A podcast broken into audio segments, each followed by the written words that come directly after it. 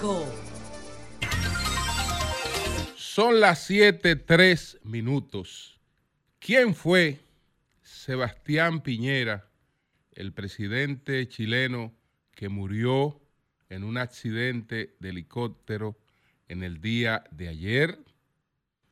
Antes de explicarlo, gracias a un grupo de amigos con los que me reúno semanalmente, eh, que ayer pues eh, me hicieron sentir eh, muy, muy bien.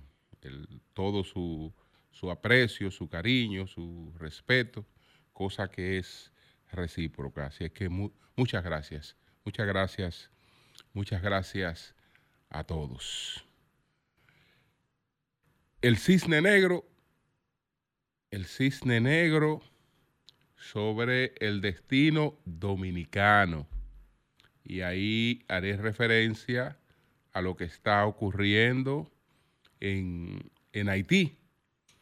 Y por otra parte, tenemos la primera condena ejemplar por la distribución o la fabricación de bebidas adulteradas, bebidas con metanol.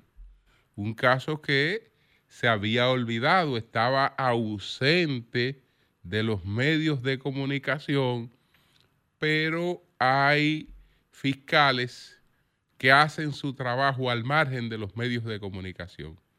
Hay fiscales que solo están pendientes de las cosas eh, que tienen una permanencia mediática. Y hay otros que dan seguimiento a los casos como debe ser hasta lograr lo que tiene que lograrse cuando se persigue un caso que es una condena ejemplar. En este caso se ha logrado una condena ejemplar por los envenenamientos con eh, metanol, con bebidas eh, alteradas y con bebidas fabricadas con metanol. Pero vuelvo a la pregunta inicial. ¿Quién fue? ¿Quién fue Sebastián Piñera, el presidente de Chile, el expresidente que lamentablemente falleció, perdió la vida ayer en un accidente en un helicóptero en su país? Un gran amigo, un gran aliado del pueblo dominicano una persona que comprendía la causa dominicana, que es una causa incomprensible porque es una causa única en el mundo. Ningún otro país en el mundo enfrenta una realidad como la realidad que enfrentan los dominicanos. Y Sebastián Piñera era eh, comprendedor había estudiado, conocía esa, esa, esa realidad. Él fue, él fue, digamos, el cerrador del ciclo político post-pinochetista, del, del, ciclo político que se inició con la transición post-pinochetista. Las dictaduras, todas las dictaduras son arbitrarias, son sangrientas, son inaceptables. Absolutamente todas las dictaduras, no importa que sean de izquierda o de derecha, no importa, son dictaduras, todas las dictaduras.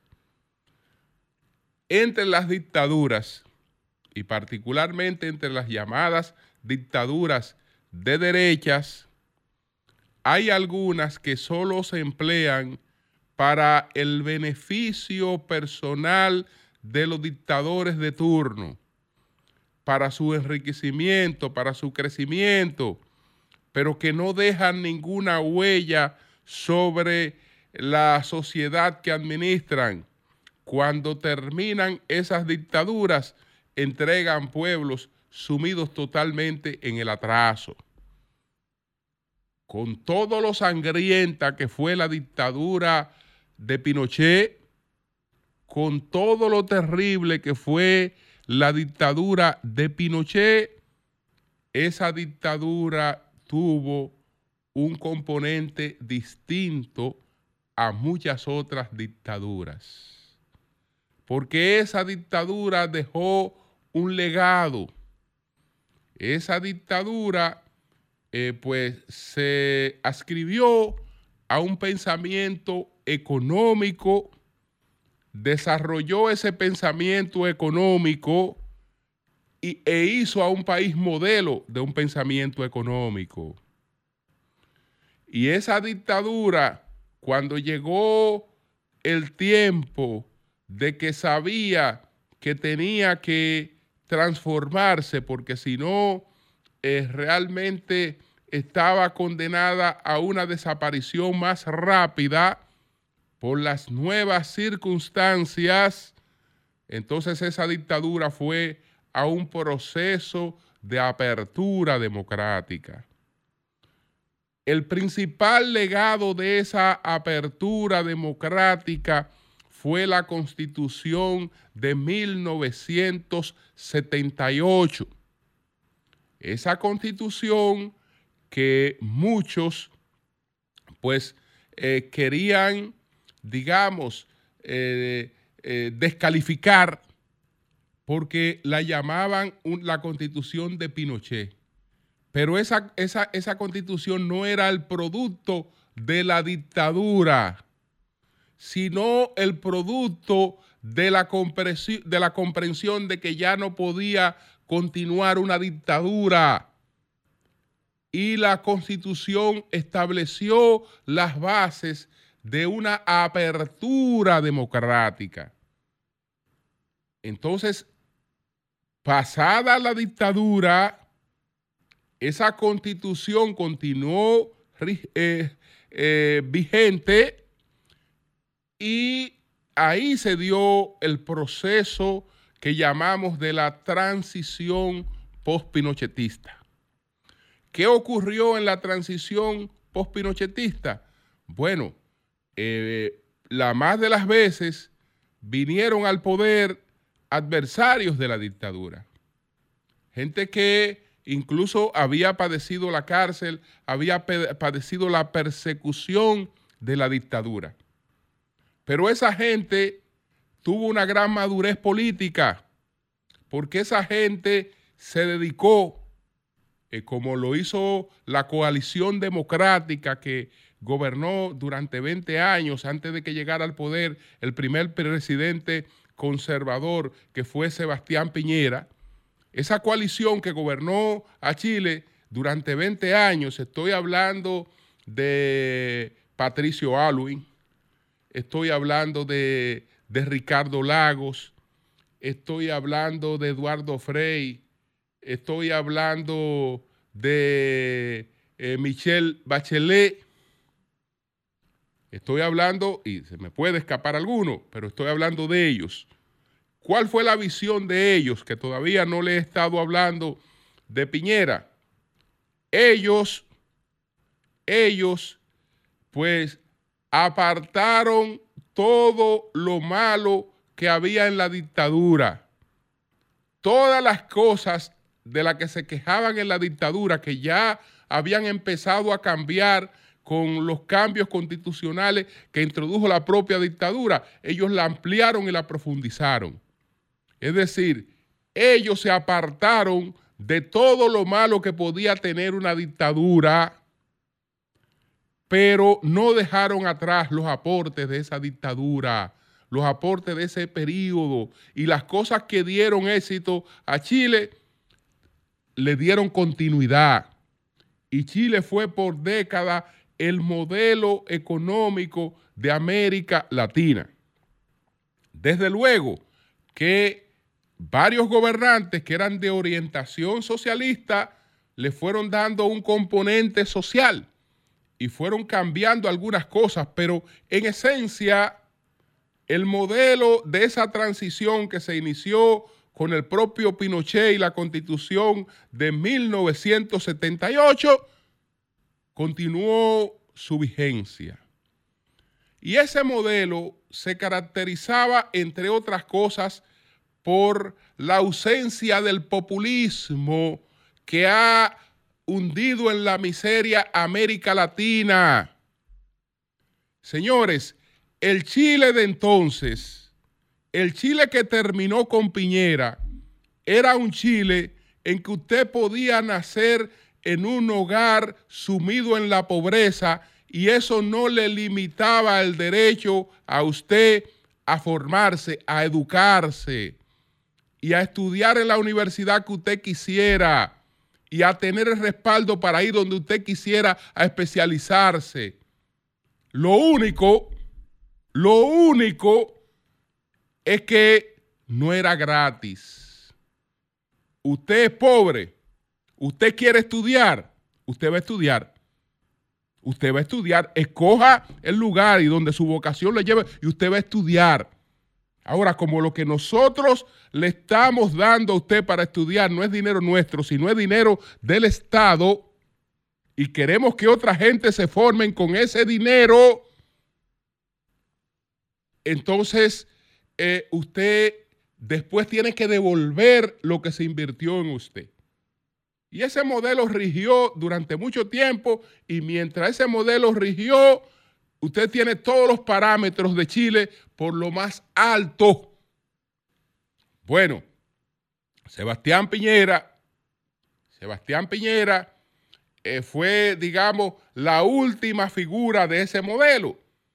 Si los gobernantes que le antecedieron, él, fue presidente en dos periodos, él fue el presidente, el primero en el, en, el periodo, eh, él fue presidente en, el periodo 2010-2014 y fue presidente en el periodo 2018-2022. Él, desde luego, como líder conservador, no estaba de acuerdo con algunas eh, concesiones que se hicieron en los gobiernos socialistas. Y, eh, y su impronta su impronta es una impronta sumamente exitosa. Sumamente exitosa. Estamos hablando de que fue un líder sorprendido por la pandemia. Y el Chile, y el Chile que, que entregó fue el Chile que fue de los primeros 10 países en el mundo que con el 80% de su población totalmente vacunada con relación a la pandemia del COVID. El rescate minero eh, más importante que se, que se haya hecho, más famoso en, el mundo. El rescate de Chile después del terremoto del 2010, más de 50 mil, eh, más de 500 mil viviendas destruidas, más de, eh, en todo Chile y más, de, más, de 500 personas muertas. Es decir, su impronta como gobernante es una impronta exitosa, totalmente exitosa. Pero ya sabemos que con Piñera el modelo de la transición post-Pinochet terminó y Chile decidió descarrilarse por el camino del populismo de América Latina. ¿Por qué? porque los chilenos estaban bien, pero no se daban cuenta. Los chilenos creían que los que estaban bien eran los latinoamericanos. Cuando un chileno iba a España, cuando un chileno iba a hacer una especialidad a cualquier parte del mundo, se encontraba con un dominicano que estaba haciendo la especialidad o que estaba haciendo una maestría. Y el chileno le preguntaba al dominicano, ¿cuánto tú debes después que tú termines aquí? El dominicano decía, yo no debo un chele. Esto me lo regala el gobierno. ¿Cómo que eso se lo regala el gobierno? Pues yo quiero una vaina así. No, no, no, pero en, Chile, en, Chile yo, tengo, yo tengo que pagar eso. Y bueno, ellos lucharon por eso, derribaron eso. Eh, después ustedes vieron lo que pasó con los fondos de pensiones y ese país eh, ha estado caminando como el cangrejo hacia atrás. Totalmente hacia atrás. ¿Por qué? Porque se descarriló buscando el modelo populista, el modelo de las ayudas que no tienen ningún tipo de condicionante, el modelo de seguirte auxiliando para que tú sigas pobre. El modelo que había en Chile era un modelo que te ayudaba a que tú te enriquecieras. Ahora, tú tenías compromiso. Tú tenías compromiso. Entonces, señores, me apena mucho este, esta, esta muerte de Sebastián Peñera, un gran amigo del pueblo dominicano. Eh, estuvo con nosotros en por lo menos tres entrevistas. Tenía muy buen concepto del sol de la mañana, particularmente eh, a mí me lo había eh, expresado. Y era un hombre con unas inquietudes permanentes por, por el aprendizaje. La sabiduría de Piñera consistía en que nunca se consideró un sabio, sino se consideró siempre una persona con capacidad para escuchar y aprender. A diferencia de muchos de nuestros políticos que llegan a saberlo todo. Y cuando usted está frente al que lo sabe todo, ahí no florecen las flores. Piñera no tenía ese comportamiento. Me apena mucho su, su despedida. Quería dirigir estas, estas palabras de, un homenaje sincero a un gran político que murió ayer en Chile. Su última Navidad la pasó en la República Dominicana. La Navidad de este año, del 24, Piñera estuvo aquí, fue de los expresidentes que estuvo pasando sus Navidades en la República Dominicana. Pero bueno, paso a otro tema rápidamente. Un punto de aparte. Señores, nosotros creemos que el destino dominicano lo estamos trazando con las elecciones que tenemos el 18 de febrero, donde vamos a escoger a, los, a las alcaldías y a los directores de distritos municipales, y con las elecciones que tenemos en mayo, donde vamos a escoger presidente y vamos a escoger los congresistas. Y que con eso estamos trazando el destino de los próximos años en la República Dominicana. Bueno, eso creemos nosotros y en parte eh, hay algo de razón. Pero el destino dominicano también se está trazando en lo que está ocurriendo al otro lado de la frontera. Lo único malo es que ahí nosotros no tenemos ningún poder de decisión pero sí a la hora de cargar la cuava nos toca. Esa crisis haitiana puede tener un impacto sobre la República Dominicana que nosotros no alcanzamos a saber cuál será, pero será un impacto eh, pues eh, fuerte, fuerte. A partir de hoy sabemos que todo está agudizado y que la suerte de ese país está en manos de tres individuos. Tres individuos que coinciden en procurar la expulsión del primer ministro Ariel Henry, pero que a la vez los tres individuos, los tres líderes, son enemigos. De este lado se está mencionando mucho más a Guy después que llegó Haití. Y eh, las declaraciones y él mismo se ha encargado de que se le dé un protagonismo especial en todos estos movimientos. Hizo una llamada espectacular a un programa de radio anunciando eh, su llegada a Puerto Príncipe y eh, trazando una serie de, líneas que lo hicieran ver como el vocero de las protestas que se están dando en Haití para tratar de derrocar el gobierno del primer ministro Ariel Henry. Pero ya sabemos que además de, de está eh, Claudio Joseph que eh, sabemos cuál es su posición con relación a República Dominicana, etcétera, etcétera. Pero más fuerte que esos dos individuos juntos, más fuerte que ellos dos juntos, por lo menos en el norte del país, hay otro caballero. Ese caballero se llama Jean Charles, eh, Mois Jean Charles.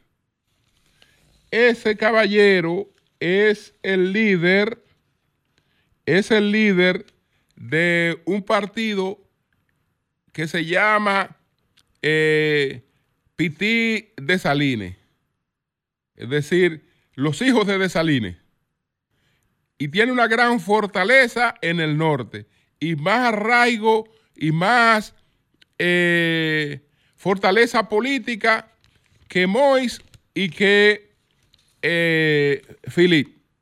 Entonces, entre ellos tendría que producirse, esas son las tres principales fuerzas que tendrían que procurar algún acuerdo, me imagino que junto al empresariado, pero eh, también en Haití está el problema de las gangas que tienen el control de una parte del territorio. Ellos saben que la comunidad internacional está atada de pies y manos, que ya los conflictos en Haití no pueden resolverse como en el pasado, que ante una situación así, inmediatamente había una invasión de Estados Unidos para buscar una pacificación en Haití. Hoy la comunidad internacional no tiene nada que hacer. Y ese conflicto se va a dejar ahí agravarse hasta ver si se lleva de paso a la propia República Dominicana. Hasta ver si se lleva de paso la estabilidad democrática, política y económica de la propia República Dominicana, que está seriamente amenazada con ese conflicto. Ante una indiferencia de una comunidad internacional que no va a hacer absolutamente nada en estos momentos para detener el caos en, en Haití. Entonces, nosotros hemos dicho que tenemos las medidas, que tenemos las protecciones del lugar, etcétera. la única protección que nosotros tenemos frente a ese conflicto es la de Dios. Es la única protección que nosotros tenemos frente a ese conflicto, a la de Dios. Porque al nosotros apelar a nuestras fuerzas de seguridad para defender la integridad del territorio dominicano, sabemos cuánto nos exponemos en el escenario internacional a ser, eh, digamos, eh, tratados como victimarios. Es decir, es un serio desafío para, para nosotros esa, esa situación que se da producto de esa vecindad con un Estado que nació inviable desde su credo fundacional. Inviable, porque el haitiano no cree ni en la una y una. No tiene figuras que marquen un referente irrefutable sobre su vida cuáles son las figuras que deben estar iluminando el altar patrio de los haitianos para eh, llevarlos a emular su ejemplo y a tratar de propiciar una sociedad similar a la que ellos le quisieron dar. La pregunta, la respuesta a esa pregunta es no existen. No existe ese, ese, ese altar patrio como el que tiene la República Dominicana. No lo existe, porque en primer lugar, en primer lugar tendría que estar la figura de tu Saint Louverture. Esa, sería, esa sería la principal referencia del credo fundacional haitiano. Sin embargo, esa figura en la propia historiografía haitiana es sumamente maltratada es sumamente maltratada. De cada tres historiadores haitianos, dos lo juzgan de traidor. ¿Por qué? Bueno, ustedes recuerdan que cuál fue la postura de Toussaint Louverture con, eh, cuando se dio la revolución eh, haitiana, que en principio fue una revolución mulata de la que se hicieron control los negros, y Toussaint que era cochero de una familia, fue el único que no degolló a la familia con la que trabajaba, sino que le, ayudó a que ellos se evadieran, a que ellos se escaparan vivos. Desde entonces le persigue el mote de amigos de los blancos, de adversario de los mulatos, eh, que con la invasión francesa terminó colaborando con los franceses, aunque lo apresaron por aquel error del primero de los blancos al primero de los negros, etc. Toussaint es un traidor. En, en, el enfoque de, los haitianos. Y, estamos hablando que es el principal padre de la patria. ¿Ok? Entonces no está la figura de Toussaint. E, está, está la figura de Desalines. Bueno, Desalines terminó también, terminó también que sus dos principales discípulos, lo terminaron asesinando. Y eh, la situación de él fue tan draconiana como la que se dio con los otros magnicidios que se han producido en Haití. Y también fue terminado, considerado como un traidor, como una bestia, como una serie de cosas. Es decir, estamos hablando de que un país que no tiene un credo fundacional, una fe fundacional sobre la que basarse para mirar hacia su futuro de manera esperanzadora, la verdad es que hay pocas cosas que, que, que sirvan para, para buscar una solución inmediata a ese problema, por lo menos que orienten a la gente para buscar una solución inmediata a ese problema. Finalmente, señores, tengo que dejar esto de Haití ahí mismo para hacer referencia a una decisión judicial que se produjo en el día de ayer. Una decisión judicial que se produjo en el día de ayer. Esa, esa decisión judicial que se produjo en el día de ayer, pues, ¿qué termina?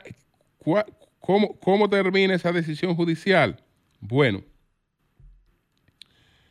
ustedes recuerdan que junto con la pandemia, nosotros tuvimos escándalo de que la gente, de que además de los muertos del COVID, teníamos decenas de muertos por bebidas adulteradas. Y eso ocurrió en distintas partes del país. Pero en la mayor parte de los sitios el asunto se quedó en la denuncia, en los lamentos y en los titulares de los primeros días. Después el tema eh, desapareció de la palestra. Sin embargo, en el día de ayer, pues se produjo una condena contra un imputado de nombre Carlos Alberto Pérez Almonte, alias Papucho. Papucho era el fabricante de una bebida que se hizo muy famosa que se llamaba Monday, que eran como unos, unos heladitos, una cosa hecha con, con cosas que se popularizó muchísimo, pero que se convirtieron en un cementerio. Entonces, solamente en el sector de los sanjuaneros, que es un sector que está en Engombe, Santo Domingo Oeste, ahí murieron cuatro personas y murieron otras personas en otros lugares. Entonces, eh, pues, siete meses después, las investigaciones llevaron al apresamiento de el señor Carlos Alberto Pérez Almonte y el seguimiento al caso, la prueba del caso, porque las pruebas que se presentaron fueron irrefutables, llevaron al tribunal colegiado que conoció de este caso a condenar con 30 años de cárcel a Carlos Alberto Pérez Almonte. 30 años en primer grado ya tiene el principal acusado de varios casos de muerte por bebidas adulteradas con, con metanol. Estos casos fueron los que ocurrieron en Santo Domingo Oeste, aunque el señor tenía sus instalaciones en Santo Domingo Oeste, pero como vendió y transportó su bebida hasta Santo Domingo Oeste y allí murieron como 12 o 14 personas, pero de las que se pudieron probar la participación directa de esta persona, se probaron, entonces fue condenado ayer a 30 años de cárcel. Ese es un buen precedente. Eso es un buen precedente. Quiero felicitar de manera muy particular al titular de la Fiscalía de Santo Domingo Oeste, Edward López, que sin hacer mucha algarabía, le dio seguimiento permanente a ese caso se dedicó a elaborar un expediente contundente sobre ese caso y ese expediente ha producido estos, estos resultados. No es cuestión de llevar acusación para después estar acusando a los jueces, que los jueces, que esto, que lo otro. No, no, no, no, no. Es llevar un expediente, es llevar expediente bien hecho. Bien hecho para, para, para lograr que si usted está acusado de corrupción, se le condene por corrupción sin estar haciendo mucho bulto eh, y muchas cosas que no resuelven nada, absolutamente nada. Entonces, está este precedente, yo creo que este precedente hay que saludarlo. La primera condena a 30 años de cárcel a una persona que envenenó a varias personas, que provocó la muerte de varias personas por la venta de bebidas adulteradas. Cambio y fuera.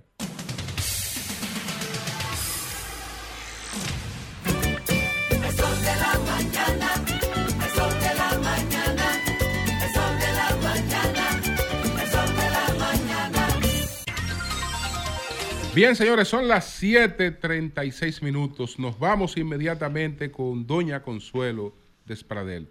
Buenos días, Doña Consuelo. Buenos días, hello people. Bueno, ya yo estoy preparada con mis zapatos tenis, porque eso es lo que está de moda, para salir huyendo hoy, ¿verdad?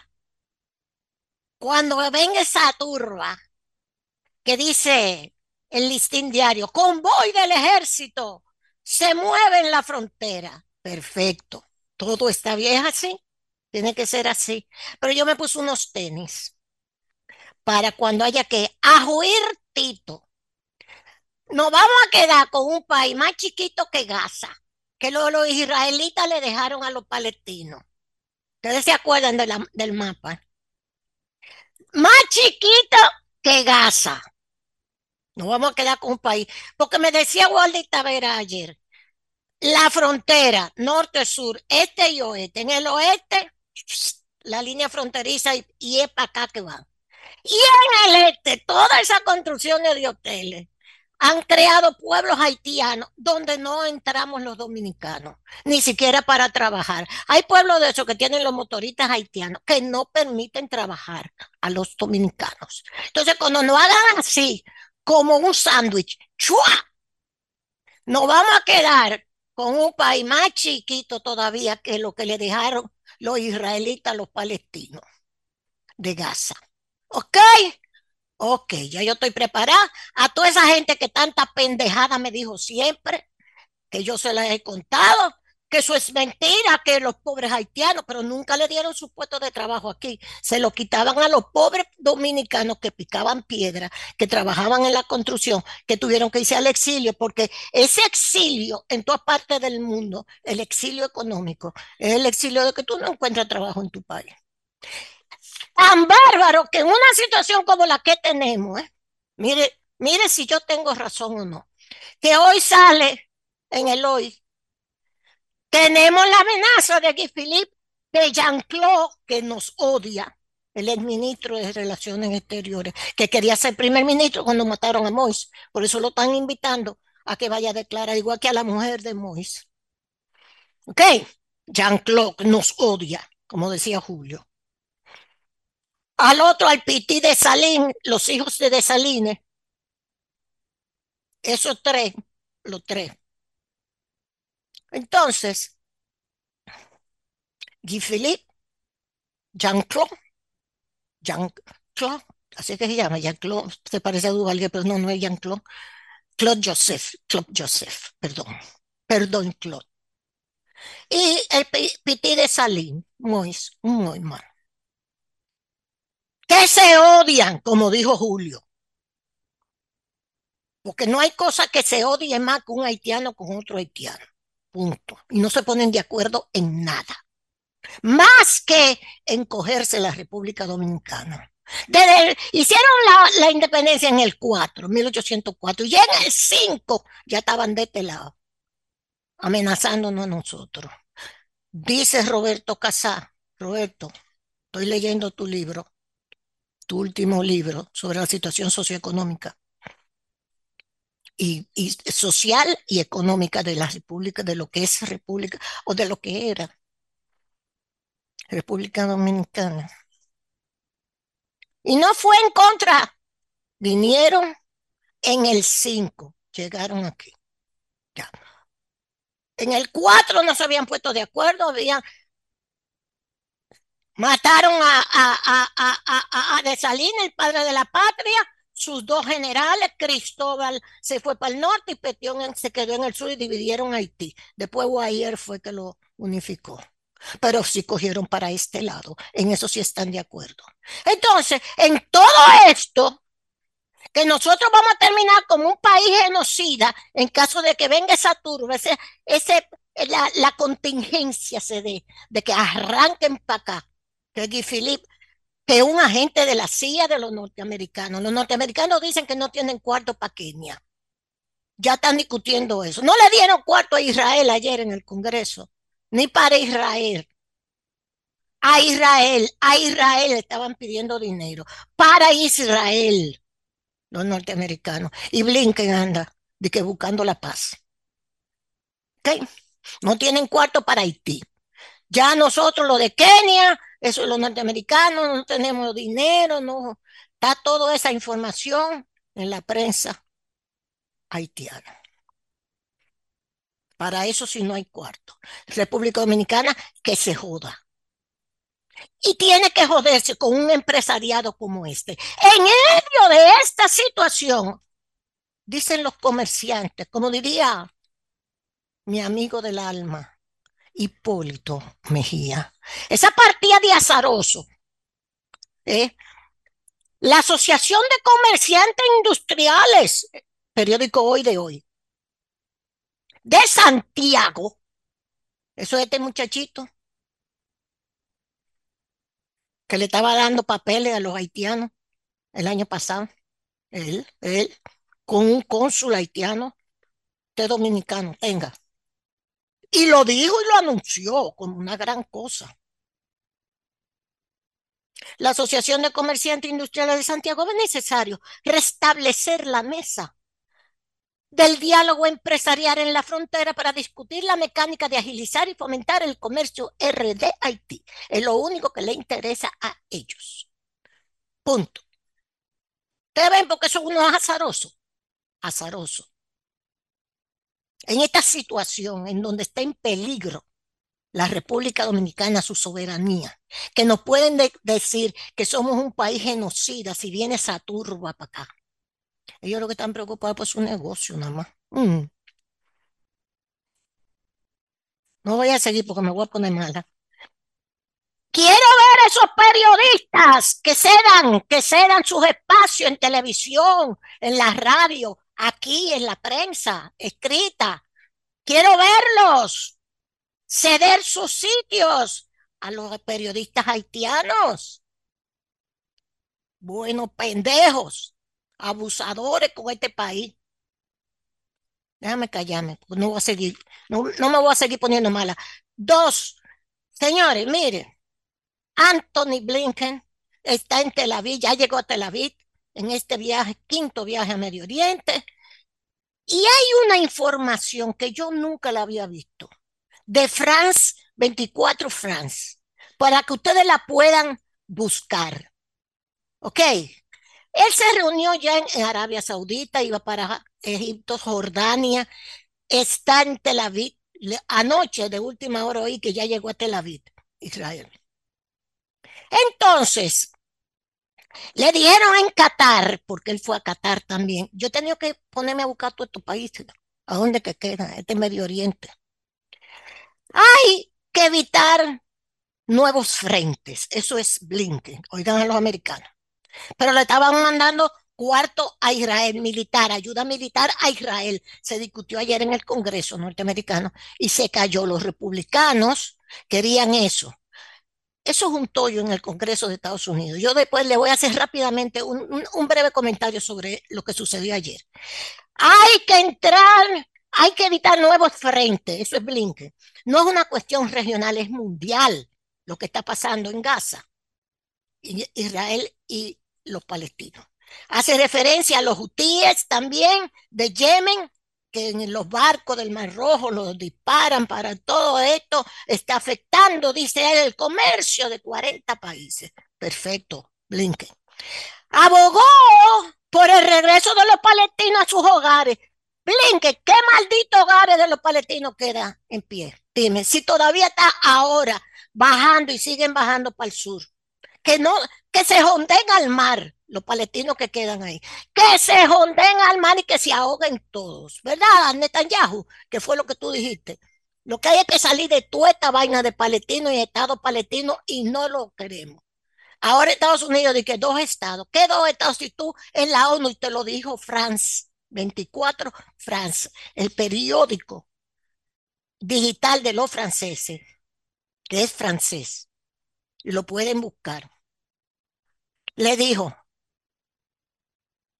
pero Estados Unidos, por más de, de 10 propuestas que se han hecho para la creación del Estado palestino, porque hay el Estado de Israel, pero no hay Estado palestino, ¿eh?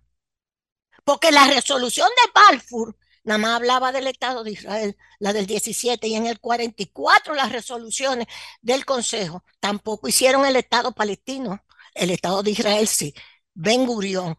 Eso hay que darle seguimiento, interesantísimo, pero significó empujar a los palestinos para el mar. Lo que quiere ahora Netanyahu, matarlos a todos. ¿Qué Estado palestino? Mi Estado palestino, Blinken.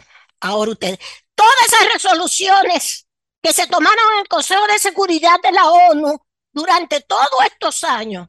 Cada vez que se hablaba del Estado palestino, ustedes los norteamericanos se oponían. Eso es lo que le dice el, el, el, el, France 24. Ustedes se oponían a la creación del Estado palestino. El Estado de Israel sí, pero el Estado palestino no. ¿No entiende? No entiende. Bueno, pues no entiendo. Entonces, no sé dónde que va, para dónde va esto. El exterminio ya de los palestinos, como dijo Netanyahu, lo que hay que matarlo a todos. Ya, no fuñan más. Gracias. Ayer los republicanos encontraron una situación difícil. Ellos querían sacar al que es a Mallorcas, que es el ministro o el, el, el que sé yo de seguridad como que nacional, el señor Mallorcas, no se le dio. ¿Y usted sabe por qué no pudieron hacerle el impeachment, la destitución a Mallorcas? Por la cuestión fronteriza de que ha manejado mal esto, etcétera, etcétera, etcétera. Porque tres republicanos se fueron en contra de los republicanos de la casa y votaron porque no, no, se le aplicara el impeachment a Mallorcas. Oye, ¿cómo es el Congreso de Estados Unidos? Dice que hay, dice el New York Times, que ahí se creó un caos, pero un caos. Entonces los, los, los republicanos querían pasar la ley de ayuda a Israel militar. No se la aprobaron. Entonces los demócratas querían que le aprobaran una ley fronteriza de control fronterizo. Entonces los republicanos no se la aprobaron. Y di que se creó un caos ayer en ese Congreso, que hoy vuelven a reunirse. Y otro que tiene un caos y los ha mandado al diablo a todos porque no da más de ahí. Es mi ley, Javier Milei, presidente neoliberal de última generación. Él es un chip de última generación neoliberal Igual, peor que Pinochet, porque él priva en, en, libertario, mientras que Pinochet mataba, pero este no, este es libertario, dice él. Entonces, le echaron hacia atrás una ley que tiene 600, eh, que él presentó, la ley Omnibus, se le llama. No, se, la habían aprobado por parte. Y ya ayer se las rechazaron. Y ahí está, porque él está llorando. Él se abrazó de los judíos, él está para allá. Y se puso en la muralla a llorar. Lo que nunca hizo por los argentinos, que han caído en la pobreza, por el peronismo, sido un tollo. El peor de los presidentes que ha habido era eh, Fernández, con una cara de imbécil. ¿Quién era que decía una cara de imbécil? No, un imbécil la cara lo ayuda.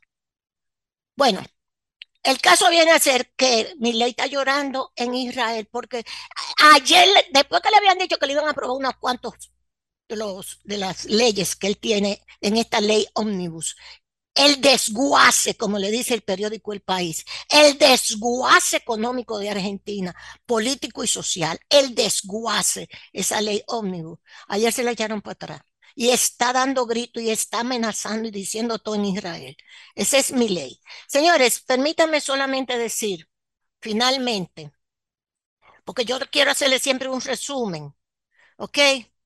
Y a Trump le echaron para atrás. Usted sí puede ser juzgado. Usted no tiene inmunidad. Usted sí puede ser juzgado.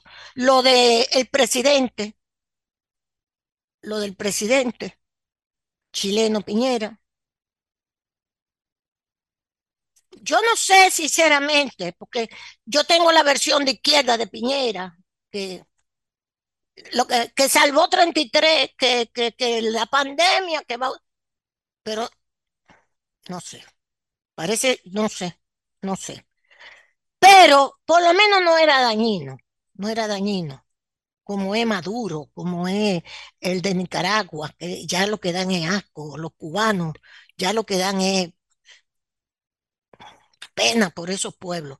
Pero hay un caso que ya quiero mencionárselo en Estados Unidos. Una madre, una madre fue acusada y castigada hasta ahora con 15 años de prisión. Una madre de Michigan, Jennifer Crumbly, porque ella, su hijo de 15 años, ella le compró un arma, ella y su, la mamá y el papá, le compraron un arma. El muchacho daba connotaciones de que tenía problemas mentales, porque a ella la sentaron en el banquillo de los acusados. Y entonces, en lugar de llevarlo a un psiquiatra o de... Le compran un arma con la que él va a la escuela y mata a cuatro compañeros. Pam, pam, pam, pam, y eres siete en una, en una escuela de Michigan. Y a ella y al papá, que lo van a jugar en marzo, le cantaron ayer por homicidio involuntario.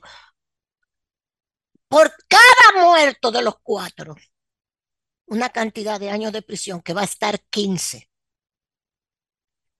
Y dice que esto está sentando un precedente en Estados Unidos, la responsabilidad de los padres. Como con un muchacho RDH que tiene todos estos problemas mentales, tú le compras un arma. Cogió para la escuela y mató cuatro compañeros y dio a siete. Ahí está el muchachito preso, ella presa y el papá va a ir preso también. Sentando un precedente increíble en los Estados Unidos. Señores, tenemos un turismo que marca récord de visitantes en enero. Qué bueno. Dice que la reforma carcelaria no avanza. Bueno, lo que quería era fuñir a los... No querían fuñir a, este muchacho, qué sé yo, cómo que se llama. ¿Eh? Y al otro. Porque era para fuñirlo. Con la parra y la vaina y tirarle una fuñenda encima. ¿Verdad? A los macarrullas, joderlos también. Ok. No más pregunta, magistrado. Bye bye. Gracias, Julio. Un beso a todos. María Elena, eres bella. Bien, bien. Pues gracias, doña Consuelo. Okay. gracias, doña Consuelo. Gracias. Cambio fuera. Gracias a usted.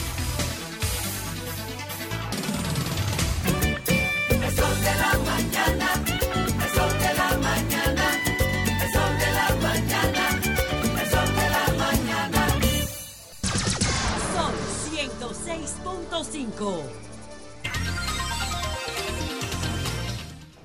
8 en punto de la mañana. Buenos días, Manuel. Adelante. Buenos días, maestro. Buenos días a todo el equipo de este Sol de la Mañana y buenos días también a todos los amigos que día tras día pues, nos brindan el privilegio de buscar nuestros comentarios. Miren, quiero dividir mi comentario en dos en el día de hoy. Primero, quiero agradecer al doctor Leonel Fernández porque con las actuaciones de los últimos días no me ha hecho quedar mal, presidente. Quiero referirme y puntual, que no voy a caer en ese jueguito, de la situación que se ha estado dando con el apoyo que ha estado brindando el presidente al señor Romero. No sé si usted se ha fijado, presidente, que tiene prácticamente toda la semana siendo tendencia de manera negativa precisamente por esa insistencia en hacer lo que está haciendo. Una cosa que uno no, no la entiende, pero yo no voy a caer ahí, mire por qué. Primero porque el señor Julio Romero a mí en términos reales me da 02 de noviembre. Esa es la fecha de los muertos. Eso me da a mí ni pan ni nada. Ahora, usted puede, presidente, no es hacerle un podcast, no. No es subirlo en la guagua. Si usted quiere, usted puede, mire, mudarse para Santo Domingo Este, llevarlo a él para su casa, sentarlo en la pierna, darle compota y ni así él va para ninguna parte. Usted puede hacer eso si usted quiere y él no va para parte, no importa lo que usted haga. Ahora yo me quiero quedar en la parte suya, presidente. Mire, en 2017 yo escribí, porque ahora hay mucha gente hablando muchísimo disparate y ven a uno aquí y creen que uno no, no, no. Escuche bien, en 2017 y en 2017 usted era presidente del PLD, Danilo era presidente de la República y yo era PLDista en 2017, ¿verdad? Y yo escribí que usted y Danilo tenían el síndrome del vuelve y vuelve. Lo puse por escrito, eso está ahí en uno de mis artículos. Y que usted, ¿verdad?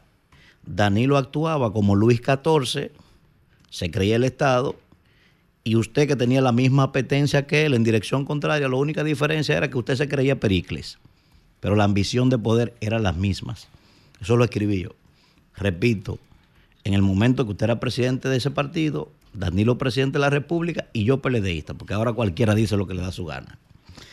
¿Y por qué yo decía eso, presidente? Bueno, con esa actuación que usted acaba de hacer, usted me está dando la razón. Y yo y la verdad que para mí es doloroso, presidente, porque yo lo he dicho públicamente, yo soy un gran admirador del intelectual que es usted y he dicho que como intelectual para mí esto es un cíclope aquí en la República Dominicana.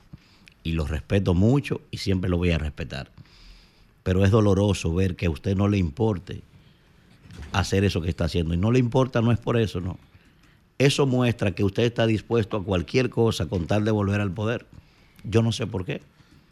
Ya usted renunció a la tesis aquella de, de los ocho años. Usted renunció a eso. Ya usted no cree en eso. Perfecto. Ahora usted acaba de decir hace días que los errores del pasado usted no lo iba a cometer. ¿Eso qué es? Eso es precisamente uno de los errores que a usted se le ha cuestionado. Que protege personas, que apoya personas, que la sociedad lo desprecia. Ese es precisamente uno de los errores del pasado. Y yo le pregunto, presidente, ¿por qué es que usted se comporta de manera que uno piensa que quizás para usted el poder es una necesidad fisiológica. ¿Por qué usted se comporta como si usted necesitara intravenosos de alfombra roja y de saludos militares? ¿Por qué? O sea, ¿qué es lo que usted cree que le suma hacer ese tipo de cosas? Yo no entiendo eso. O sea, ¿cómo usted puede legitimar mandando a votar por una persona que usted sabe que el país entero no lo quiere?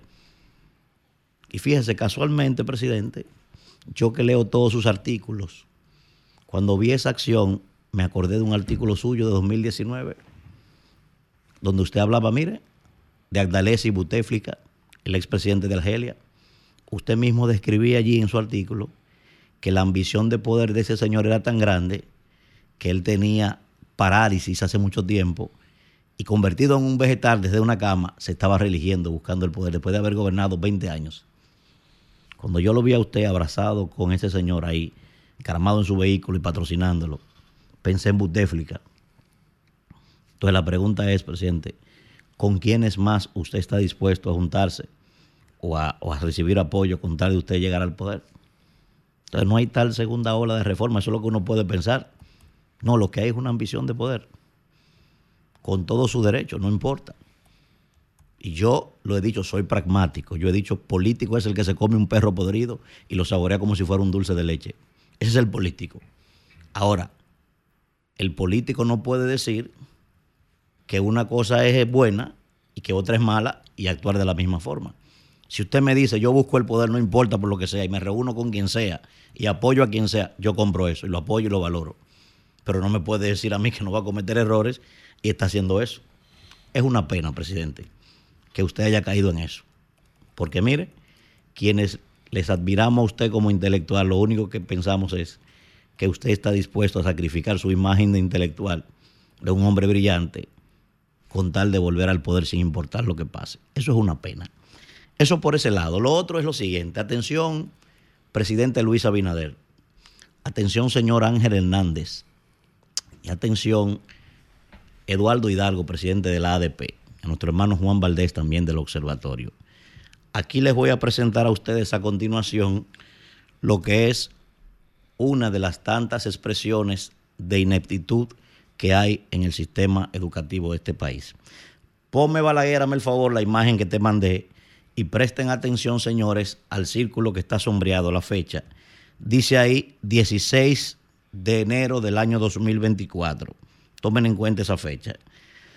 Esa es una carta, ven aquí, Balaguer, esa es una carta que mandó la señora directora de una escuela que se llama Escuela Primaria Profesor Salomé Ureña de Enríquez.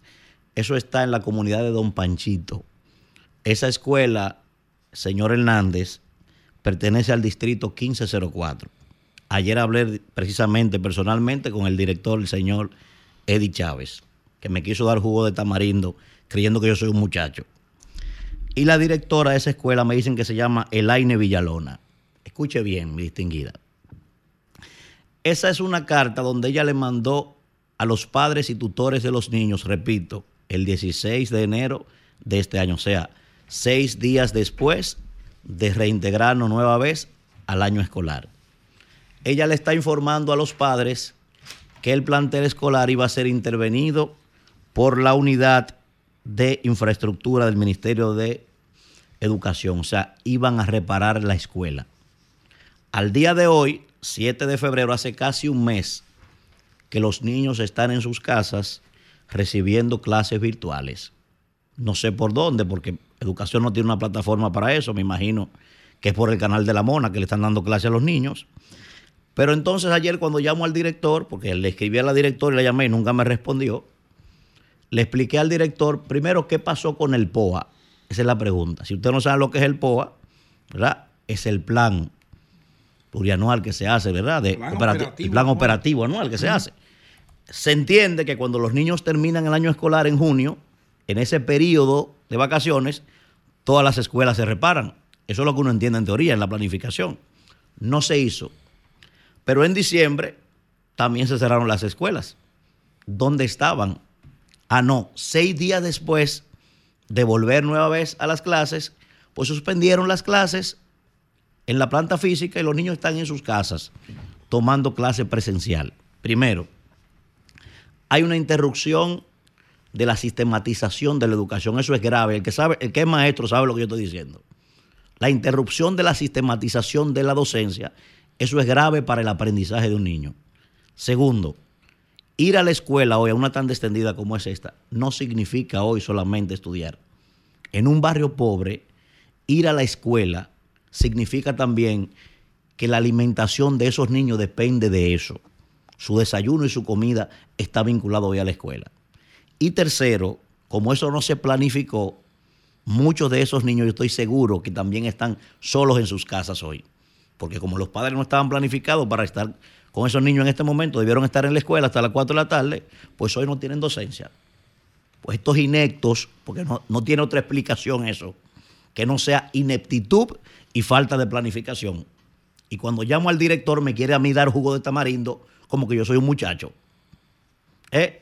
Y lo peor del caso no es eso, señores. Ponle la carta otra vez a la que Miren, quiénes son los que están educando a los hijos nosotros. Esa carta tiene cinco faltas ortográficas. Esa carta. Y eso lo firmó la directora de la escuela. ¿Ustedes creen que eso es posible? Que le mandan una carta a los padres firmado por la directora. Miren el sello ahí. Cinco faltas. Yo no sabía que está, para ponerle un ejemplo, se escribe sin acento en la A. Yo no sabía eso. Ese es uno nada más. Y utilizan conectores y ni coma ponen ni nada. Ven aquí. Y eso son los que están educando a nuestros hijos. Y encima de eso me quieren relajar a mí como que soy un muchacho. Inectos, que eso es lo que ustedes son. Yo espero que alguien le dé respuesta a esa comunidad, y lo he dicho mil veces.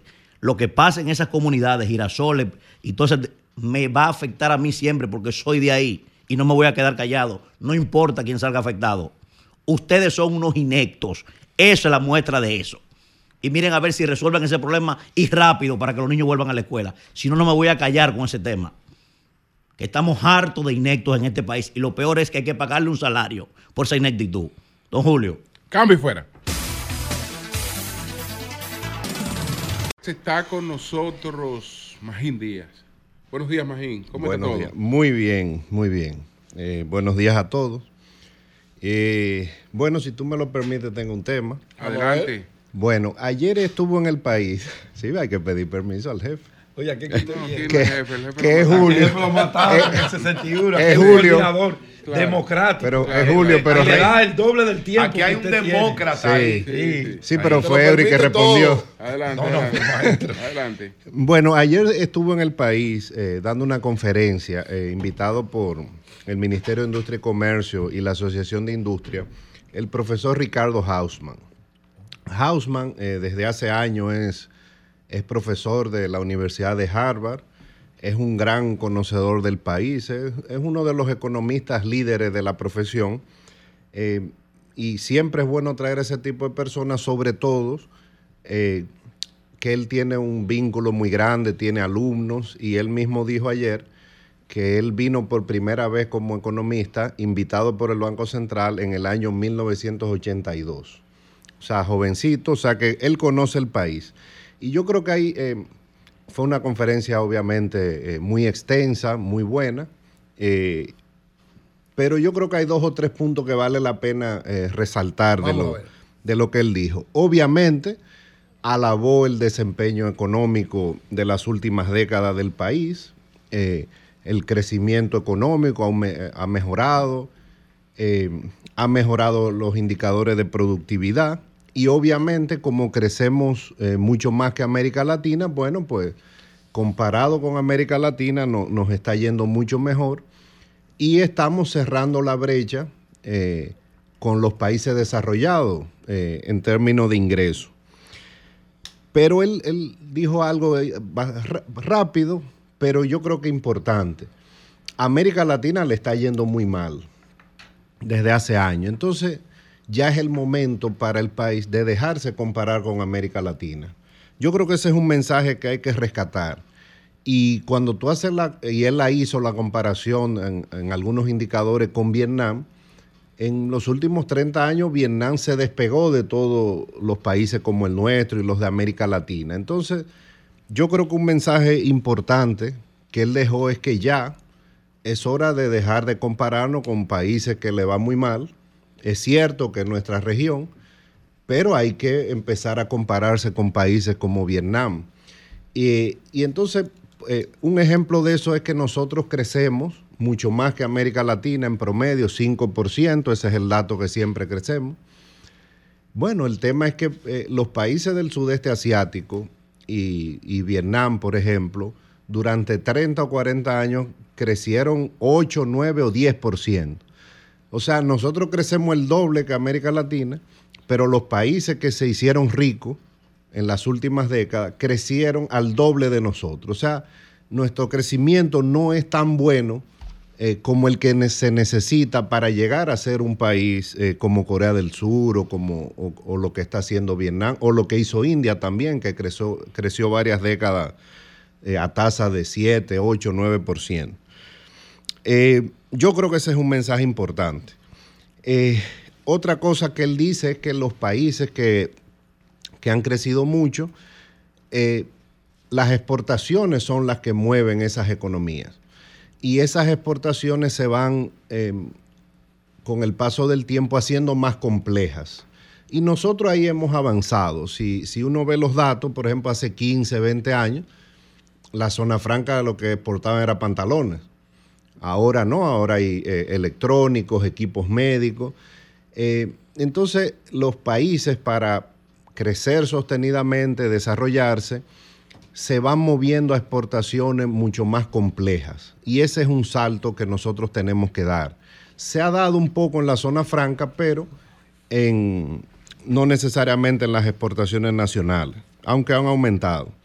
Y otra cosa que, que Hausman resaltó es que eh, los países que, que han crecido sostenidamente, que se han hecho ricos, tienen un sector industrial fuerte, poderoso. Y él resaltó que el sector industrial de aquí, de manufactura, ha progresado, pero en las últimas décadas ha crecido menos que la economía. Eh, y ahí, eh, entre otras muchas cosas que dijo, él dio algunos consejos de política económica en relación a eso. Uno es, no todo el gasto tributario es malo.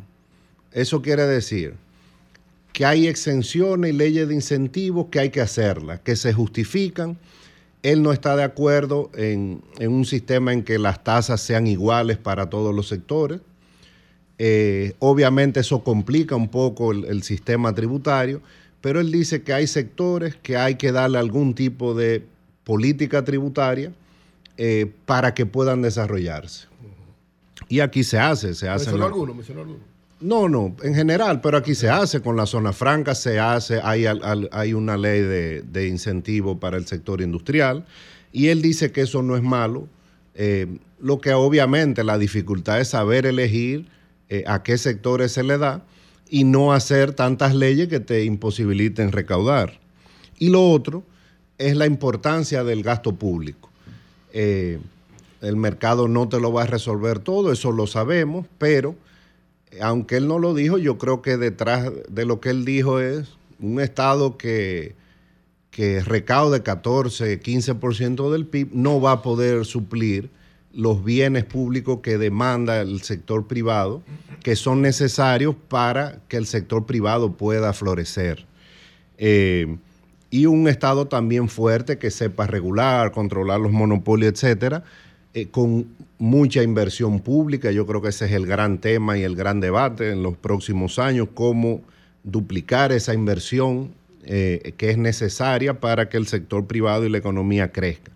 Entonces yo creo que fue una buena conferencia, excelente, eh, y hay mensajes que, de los cuales podemos aprender mucho. Bueno, agregar con relación al señor Ricardo Hausman, he tenido la oportunidad de conversar con él, incluso estar en, en, algunos foros. Él aquí estuvo hace poco tiempo, hace poco más de un año que estuvo con Moisés ahí, sí. uh -huh. justamente también en en una actividad que, en la que hubo, hubo varias, varios conversatorios y él perteneció al gabinete de la llamada generación de Ayacucho que creó el, el presidente Carlos Andrés Pérez. Es decir, famoso... el gabinete, digamos, con los técnicos más capacitados que haya podido tener América Latina en un gobierno lo formó el presidente Carlos Andrés Pérez. Hausbank y Naín eran parte de esa de ese, ese gabinete. de ese gabinete. Naturalmente a ellos les faltó un poquito de política, porque tecnócratas eran buenos. Ellos eran, le faltó lo, la política. Lo que le faltó fue la política. El Caracas. Bien, doctor Magín Díaz, y digo doctor porque es un doctor en economía, casi, casi. es un PhD. Mire, eh, apenas ha transcurrido. No, Va camino a eso ya. Bueno, allí adelantando Apenas cosa. ha transcurrido un mes y siete días de este año 2024. Y ya vemos que el Banco Central de la República Dominicana empieza a hacer estimaciones de crecimiento económico.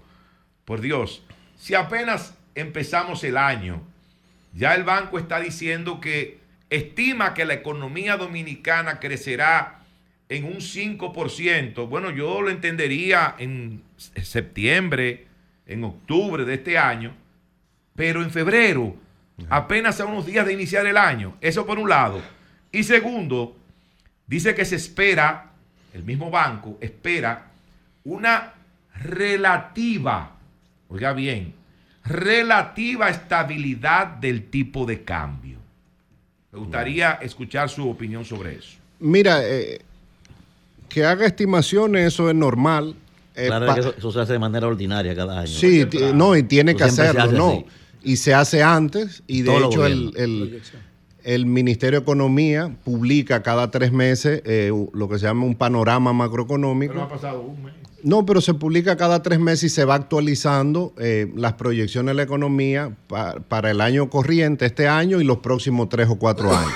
Eso es lo que se hace en el gobierno y el Banco Central para tener un marco de una guía de política, de cómo hacer el presupuesto, cómo van las variables. Entonces, el banco hace una estimación. ¿Ya publicaron el crecimiento de enero? Eh, no, eso debe ser a fin Porque de eso, eso, eso fue lo que el banco debió publicar. En vez de estar No, pero estimando. es muy temprano. No, no, pero va a ser más temprano decir eso. Pero- es más Claro. temprano decir que la economía crecerá un 5%. Adelante, pero está bien. Ahora, no- no pero trabaja en el no, Banco no, Central. No, no, perdón. lo No, que digo pelea es, con Magín. han Pero allí. Adelante. Sí, ¿no? Magín. Devuelve la pregunta. Dale para que pelea con adelante. Magín. Na- Adelante, No, vamos a ver. Señor, señor eh, Nayí Díaz. De, No, no, no, de- no, de escuchar no, al señor Chaedi ahora. De escuchar al señor Chaedi ahora. No, de escuchar al señor Chaedi ahora. Que la es usted. Lo primero que, como parte de su, de, de su marco de política monetaria, el Banco Central tiene que hacer estimaciones de todas las variables macroeconómicas para este año y para los siguientes años. Es una labor difícil, eh, porque eso es como los meteorólogos. Eh, ¿Qué va a pasar en dos años? Bueno, uno no necesariamente sabe. Ahora, hay métodos estadísticos que usa el banco, encuestas, eh, métodos matemáticos para hacer una proyección. Pero eso lo que sirve al Además, banco es... un poco el pesimismo No. del- de lo que creció poco. No, este el- el- esa es labor del gobierno. El que Claro, está en el es gobierno no puede decir que la economía eh, Eh, eso es lógico, se vaya a, a pique. Ahora, hay indicadores que te van diciendo que la economía se ha ido recuperando. Ahora, la pregunta es si a partir de ahora eh, la nueva realidad va a ser que vamos a crecer 5%, que la economía siempre ha vuelto a esa tasa, o tal vez vamos a crecer un poco menos. Eh, pero esos son marcos de referencia. Ahora, el tipo de cambio, Sí. Relativa bueno, porque es relativa. estabilidad. El, el problema del tipo de cambio no es que se mueva o no en un año. Todos los años se mueve. El problema es cuando lo hace muy bruscamente en estas economías. Entonces, ¿qué política se ha seguido desde el año 2004? Que el tipo de cambio se va moviendo más o menos en un rango de 4 a 5%. Eh, lo peor que le puede pasar a tu economía es que el tipo de cambio fuera fijo. Eso hace mucho daño, aunque la gente, mucha gente no lo entiende. Entonces, un tipo de cambio que se va depreciando a esa tasa permite mantener la competitividad de las exportaciones y del turismo. El problema, por ejemplo, si, se moviera 5% en un mes, eso crea mucha, mucha incertidumbre. Afecta a los importadores, a las decisiones de las empresas. Entonces, el, el Banco Central siempre hace referencia a que es una estabilidad relativa. ¿Qué significa? Que son movimientos suaves, que va cambiando de un mes a otro, eh, que no debe haber pánico si se mueve. Eh, mucha gente no lo entiende, pero este aumento que ha habido en los últimos meses eh, le conviene a la economía. No le conviene a un grupo, pero en general al, turismo, al sector exportador, que no le fue bien el año pasado en general, eh, un tipo de cambio más depreciado como está ahora le conviene. Magín, estos planteamientos de esta conferencia me parecen extraordinarios. Ahora, no son planteamientos nuevos aquí en el país, sobre todo en estas variables. Ahora, hay una condición, Magín, que yo creo yo de manera muy particular, y la pregunta, usted que es un especialista en esto, es que para eso se necesita como condición sine qua non el concierto de voluntades de todos los sectores. O sea, aquí hace falta que República Dominicana y las fuerzas vivas definan, más allá de lo que, de lo que plasmaron ahí en una Estrategia Nacional de Desarrollo, cuál es el tipo de modelo económico y el tipo de país que nosotros queremos en el futuro. Y yo lo he dicho, debemos compararnos ya con otros países, pero, pero debemos definir qué es lo que queremos y después matarnos entonces por ver quién encabeza ese proceso. No hace falta ese pacto de nación para decir, mira, queremos hacer tal cosa, pero no di que esta, este- eso no ha servido para nada. Bueno, eh, hace falta, el tema es que la clase política se ponga de acuerdo, porque el presidente lo dijo al, iniciar el gobierno dentro de todas las dificultades eh, del COVID. Él sometió 10 reformas estructurales al Consejo Económico y Social. Eh, entonces, ahora lo que hay es que evitar que ese consenso se haga después que llegue una crisis.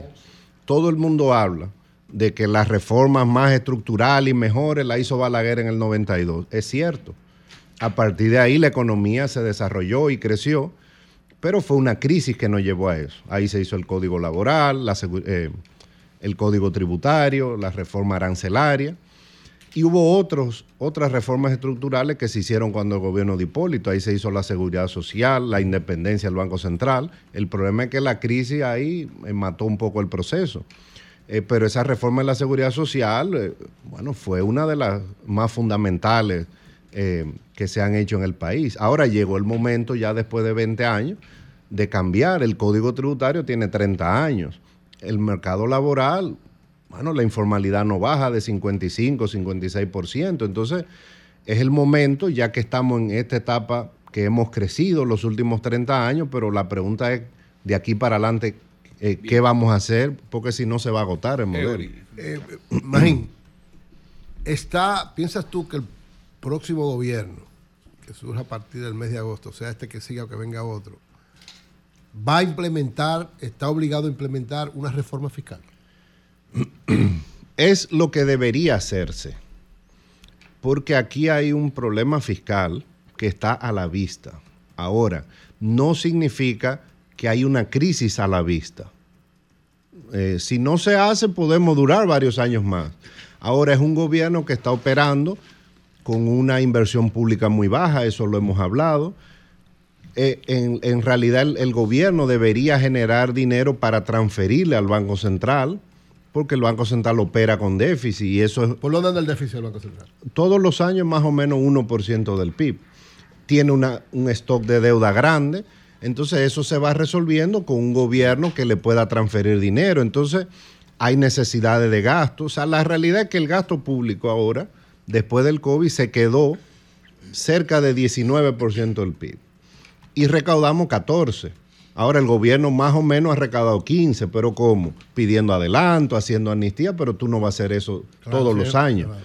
O sea, ha llegado más o menos ahí gateando Gateando. y endeudándose un poco más. Entonces, eh, Mucho más. lo que debería hacerse es una buena reforma y ojalá una reforma del mercado ¿Y laboral. qué es una buena reforma? Para ver si la gente Ahí entiende. terminamos, sí. Pero ¿Qué esa es para el- la próxima semana. Bueno, sí, puede, puede ser. No, la Ah, próxima bueno, semana. Gracias, gracias, Magín. Muchas Ya, gracias. pues, Muchas ya. gracias. Cambio fuera. Seconza, pasteurizadora rica y Consorcio Energético Punta Cana Macao presentaron Perspectiva Económica con Magín Díaz. Bueno, señores, inmediatamente nos vamos al primer Santiago de América con Jaime Tomás. Buenos días, Jaime. Adelante. Buen día, señor Martínez Pozo. Buenos días al resto del equipo. Placer estar con ustedes. La Junta Central Electoral rechazó la recusación a través de su pleno que se había hecho contra el miembro Rafael Vallejo Santelices, un santiaguero que probablemente la mayoría de los dominicanos no recuerdan que fue parte de unas de las directivas más importantes y mayor valoradas, que fue la presidida por el señor César Estrella Sadalá. Hay que saber que Rafael Vallejo es un abogado santiaguero, un hombre considerado como honorable, no vinculado nunca a, ningún partido político y por consiguiente su accionar ha sido siempre ejemplar. Eh, Nos sorprendió eh, el intento porque los partidos actúan de acuerdo a sus conveniencias y circunstancias. De manera que para quienes conocemos a Rafael Vallejo Santelices, eh, el hecho de que el, el Pleno no aceptara esa recusación, entendemos que fue lo único que se podía hacer. Hay que valorar el trabajo que él desarrolla, pero también hay que apreciar el trabajo que están haciendo los demás miembros de la Junta Central Electoral. Y yo no acostumbro a estar hablando de, de la Junta Central ni estar elogiando a nadie, pero sí desde aquí veo el accionar de cada una de las eh, directivas que han dirigido la Junta Central. Y esta es una de las más preocupadas porque todo salga a tiempo y salga bien y quede transparente. Y los miembros se han involucrado con los departamentos claves, con los directores de los departamentos claves, para lograr la mayor eficiencia posible en cuanto a todo lo que tiene que ver con la formación de los miembros de los colegios, que es esencial y que es lo más difícil de lograr, porque los demócratas, los pensantes, nunca participan como parte de los colegios.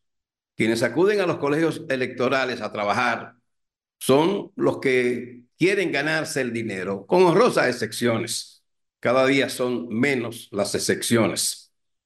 De manera que yo quiero hacerle saber a los que no están eh, viciados por el partidarismo que estos miembros de esta junta están trabajando y cada uno de ellos tiene asignaciones particulares y recorren el país, recorren sus zonas. En el caso del señor Rafael Vallejo, recorre el Cibao que le corresponde eh, vigilar, eh, armonizar, compartir con los entes de cada junta municipal, que son las entidades responsables de organizar el proceso, de hacer el proceso, las elecciones municipales del próximo año. De manera que para Rafael Vallejo, eh, me hago portavoz de un sentir generalizado, claro, de aquellos que lo conocen en Santiago, porque es santiaguero y vive en Santiago, aunque ahora está residiendo en Santo Domingo. Eh, y se lamenta de esta decisión de este partido, pero los partidos, vuelvo y repito, eh, actúan como les convenga en el momento, y eso es así. El suceso ocurrido la noche del domingo en el Palacio Nacional para mí despierta una atención muy particular. El hecho de que un individuo supuestamente en un estado mental cuestionado eh, tratara de penetrar a las instalaciones de la sede del Poder Ejecutivo, lograra con su vehículo romper dos puertas de hierro atropellar a dos militares que al parecer estaban durmiendo, porque no es posible que un incidente de esta naturaleza tuviera como resultado que dos de los guardianes del Palacio Nacional, de la Casa de Gobierno, que, es custodiada por la Guardia Presidencial, que no es el mismo departamento que tiene que cuidar al presidente, no es posible que dos militares de servicio fueran embestidos por este vehículo. ¿Qué estaban ellos haciendo? El resultado de ese incidente debió ser la muerte del conductor a manos de los militares. No de los militares resultar, resultar gravemente heridos al ser embestidos por el vehículo. Esto evidencia que, que no, no hay seguridad, que nuestros militares, nuestros policías no están cuidando lo que tienen que cuidar. Eso es lo que demuestra esto que a propósito no se ha vuelto a saber gran cosa ni del estado de los militares heridos, porque están en un hospital militar, ni tampoco cuál es el estatus del conductor del vehículo, cuándo va a ser sometido por el Ministerio Público a un tribunal para conocerle medida de coerción. ¿Será tipificado este hecho como un acto de terrorismo o se tomará en cuenta sus supuestos problemas mentales? Todo esto, de eso no se ha vuelto a hablar, fue un hecho que se conoció el lunes, pero que ocurrió a la medianoche del domingo, y que se conoció más bien porque el propio Palacio Nacional, a través del vocero del presidente, señor Homero Figueroa, ofreció la información. Por eso se conoció más este hecho, que resulta muy significativo, eh, pero se supone que, que hay gente en la milicia que debe estar presa Eso se supone que deben estar presos quienes tienen responsabilidad en la custodia de la casa presidencial. Es lo menos que puede pasar. El tema de los equipos encontrados, vaya, encontrados en la cárcel de la Victoria, las parábolas de Starlink, una compañía que las vende a través de Internet, vende esas parábolas para suministrar Internet confiable, porque la prestadora de servicios del país no ofrece un Internet confiable. Esta compañía, que es propiedad de un genio de la tecnología y de los productos tecnológicos, eh, ofrece el servicio a todo el que quiere comprarlo vía Internet. Entonces, eh, descubrieron las autoridades y están ahora investigando a la policía, pero desde hace años se está hablando del uso de telefonía celular por parte de presos o de internos, si es en el nuevo modelo penitenciario, sin que, no, sin que se haya intentado hacer algo. Y yo recuerdo que cuando existía el Patronato Nacional Penitenciario, Roberto Santana me incluyó como parte de ese patronato en las gestiones de los procuradores Radamés Jiménez Peña y Francisco Domínguez Brito. Y yo fui parte de ese patronato que lo presidió el cardenal Nicolás de Jesús López Rodríguez.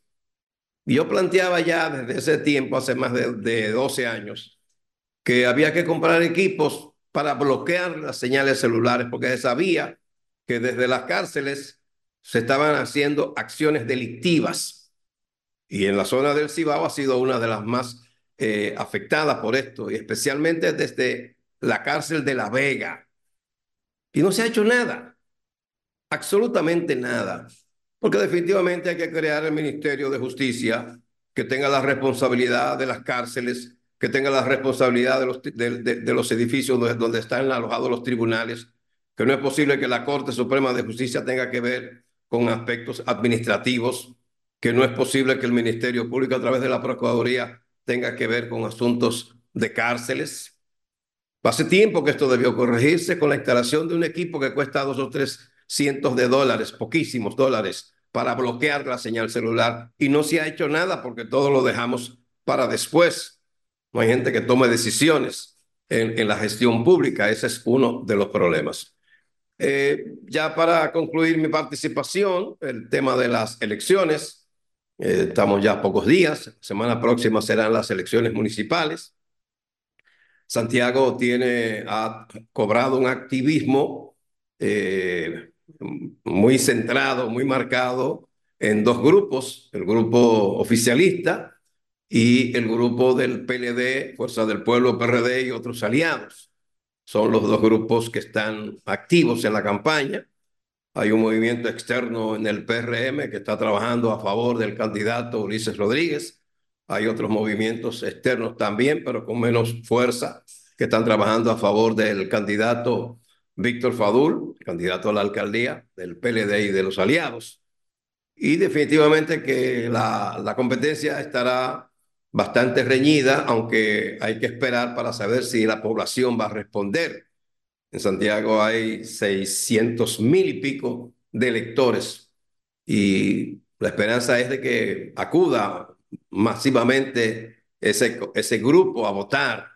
No se ve así, no fue así en el 2020, había razones de sobra para ese entonces, ahora no las hay, pero las municipales no despiertan tanto calor como las presidenciales eso lo sabemos.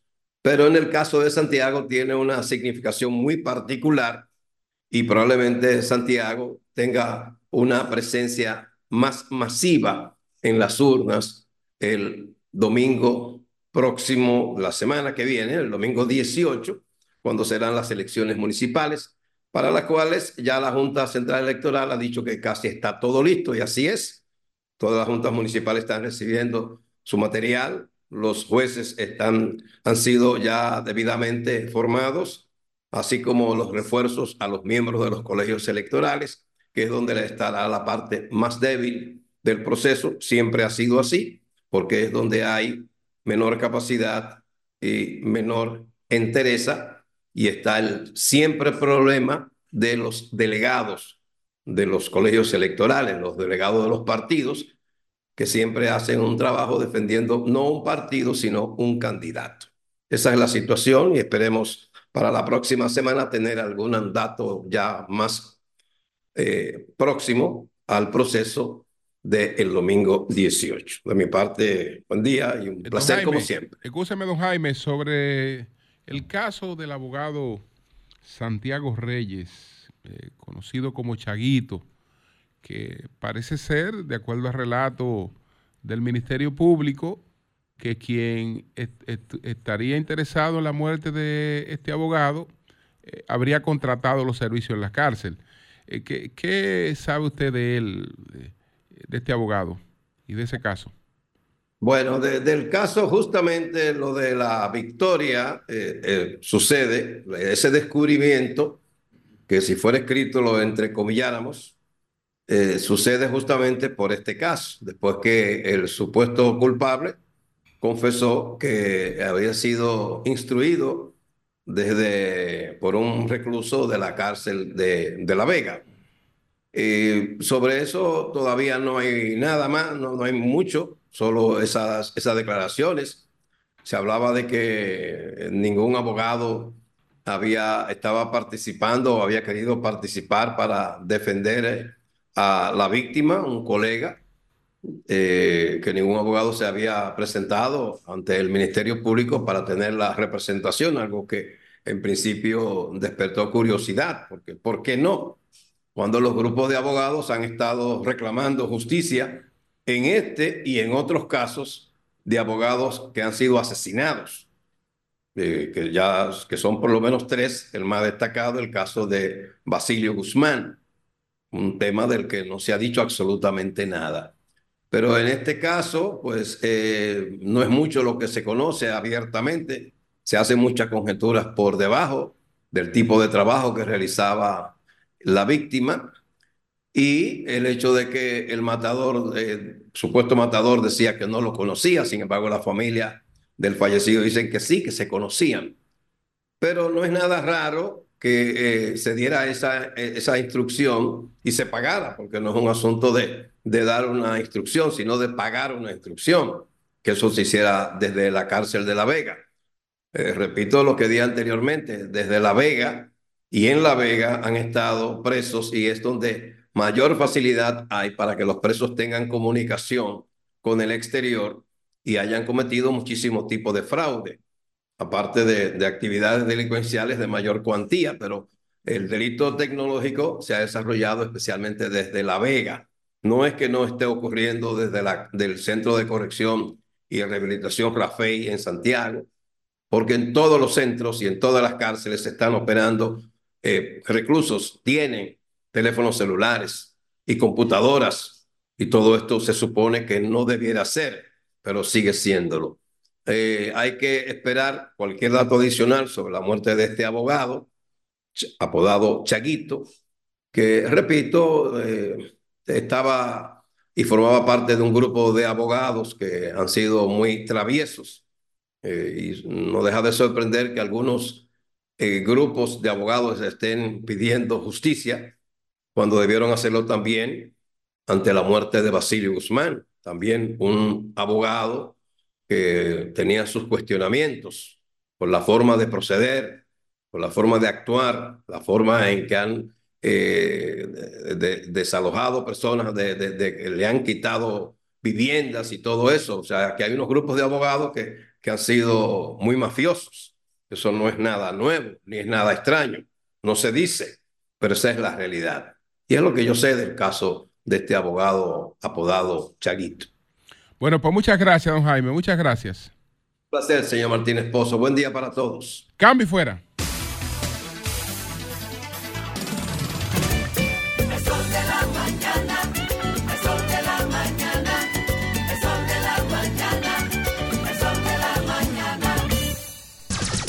Son 106.5. 8.52 minutos. Buenos días, José. Adelante. Bueno, gracias, Julio. Bueno, señores, miren. Wow, qué tragedia la de Sebastián Piñera. Bueno, vamos a hablar de eso en dos aspectos. Primero, el presidente, su balance como líder chileno y hombre público y empresario y político. y la causa del accidente. Yo creo que el presidente Piñera es responsable de ese accidente. Pienso que tomó decisiones inadecuadas, se sobrevaloró como piloto y subestimó. ¿Él era que estaba piloteando? Sí. Sí, y subestimó y subestimó las condiciones de clima que en Chile la están súper erráticas. Miren cómo el mismo Chile que te provoca esos incendios de más de ha, ha cobrado la, la- más de 120 vidas y una cantidad inestimable de daños eh, materiales. Bueno, por otro lado, te provoca ese clima en el lago Ranco donde estaba el, el- el expresidente. eh, tiene una casa ahí y estaba almorzando con un amigo apellido Cox. Y yo creo que él fue responsable en parte de su muerte, porque los demás salieron nadando. El helicóptero no explotó, pero el helicóptero también es un factor de la tragedia. Ahorita vamos a hablar de más adelante eso. Antes yo quiero decir lo siguiente. Yo quisiera que eh, nos comunicáramos con Pellegrín y con el señor que le preguntó al presidente por los ovnis, que es un comunicador de La Vega. Me dicen, a ver si la producción de aquí lo puede contactar. Porque ah, yo sigo creyendo que no hay posibilidad científica de, de naves extraterrestres. Solo las que salen de aquí, cuando salen de la Tierra, se convierten en objetos extraterrestres fuera del territorio. Pero me gustaría escuchar los argumentos de Pellegrín, que publicó un tuit muy interesante ayer. Y entonces Pe- Pellegrín dice una vaina rara que no entiendo bien. Dice Pellegrín, esa vista estelar desde la frontera es la que le fascina a los ovnis que nos visitan en Elías Piña. ¿Hay ovni en Elías Piña? No sabía. Ojalá que podamos hablar con, con Pellegrín, porque esta opinión de Pellegrín se suma a lo que dijo el señor que le preguntó al presidente. Por otro lado, hoy vence el mandato provisional de Ariel Henry en Haití. Guy Philippe está llegando a Puerto Príncipe y hay varios grupos armados que se han pronunciado, todos presionando por la salida de el señor Henry, que ha sido una tragedia para Haití después de la muerte del presidente Jovenel Moïse. Yo no veo eh, en el horizonte ninguna señal clara de que Haití pudiera encontrar una senda de la paz, de la institucionalidad, que los ayude a salir de esa pobreza extrema, que debe ser el objetivo estratégico de RD, que Haití logre salir de su pobreza extrema para que pueda convertirse en un activo económico, comercial, turístico, laboral para República Dominicana. No lo veo ni aquí de este lado ni allá tampoco, y la comunidad internacional menos. Por otro lado, señores, brevemente, antes de, de- retomar el tema de Sebastián Piñera, yo quiero hablarle en primera persona al presidente de la República. El presidente de la República tiene que estar agradecido de que no hay oposición en el país. En el país no hay oposición. O sea, tú te pones a ver um, el comportamiento que tenía el PRM antes del 2020 y eso es un partido de oposición de verdad. Todos los, a principio de semana, Milagro Ortivo por un lado, Faride por otro, Orlando Jorge Mera por otra, presentaban denuncias de corrupción, llevaban expedientes, bla, bla, bla. Ok, fuera. Pero además, en la República Dominicana tú tienes el peor sistema de tránsito del planeta y eso no es un tema de campaña. A nadie importa. Y lo digo por lo siguiente. Los entaponamientos, y el presidente tiene que tomar esto personalmente como debe tomarlo de la, la corrupción en las cárceles personalmente. Y lo digo de manera constructiva. Solamente lo voy a esbozar porque a mí no me gusta hacer críticas sin propuesta.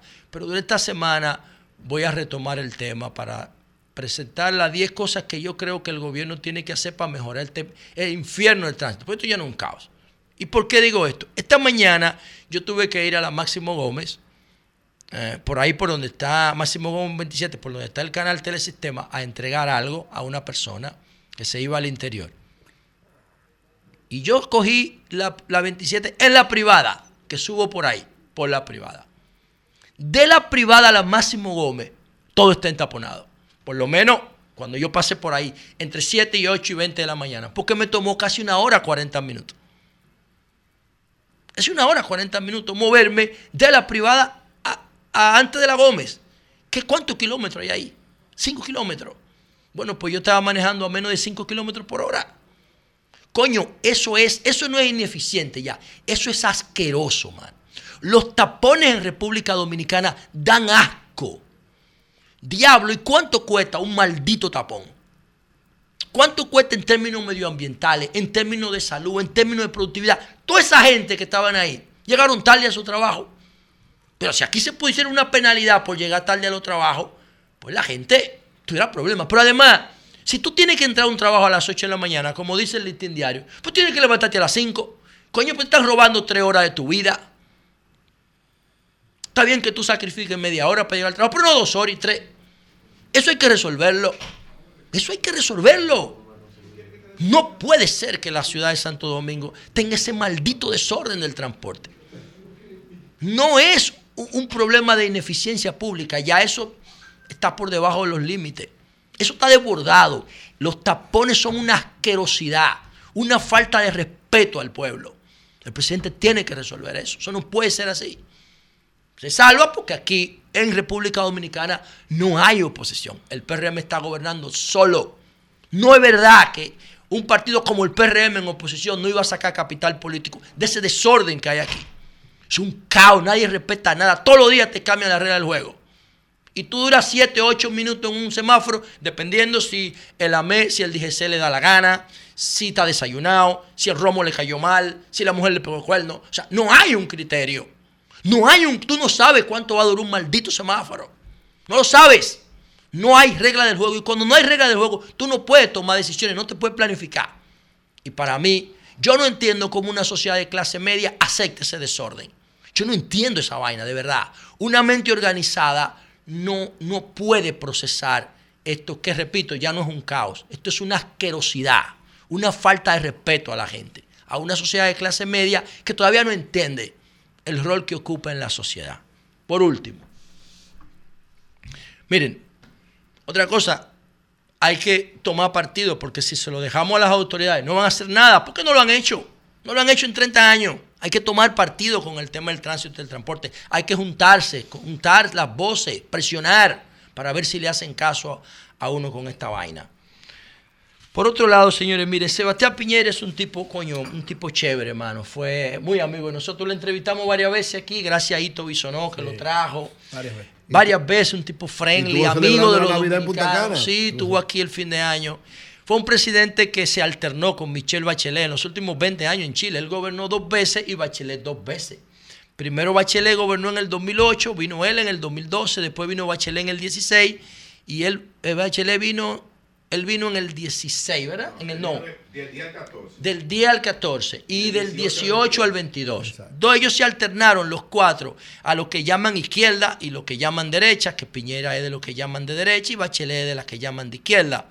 Entonces se alternaron y fueron dos presidentes, bueno, que mantuvieron a Chile con unos indicadores líderes en la región, pero que en Chile internamente los índices de desigualdad son brutales, brutales se expresan en la educación, en el sistema de pensiones, en el transporte, que fue lo que desbordó el gobierno de Sebastián Piñera, un aumento del 30% del transporte que subió la tarifa a 1.80 dólares en el metro. Y la gente que hacía, se volaba la, la, la, vaina del metro para entrar gratis al metro. Y eso fue, desencadenó una ola de violencia que terminó alterando el orden público y Sebastián Piñera tiró el ejército a las calles una sociedad reprimida muchísimo tiempo por la rata de Pinochet, entonces lo que hizo fue que eh, enfrentó el ejército y hubo más de 20 muertos en el 2019. Eso fue lo que produjo el liderazgo de Gabriel Boric, que ahora está dirigiendo Chile.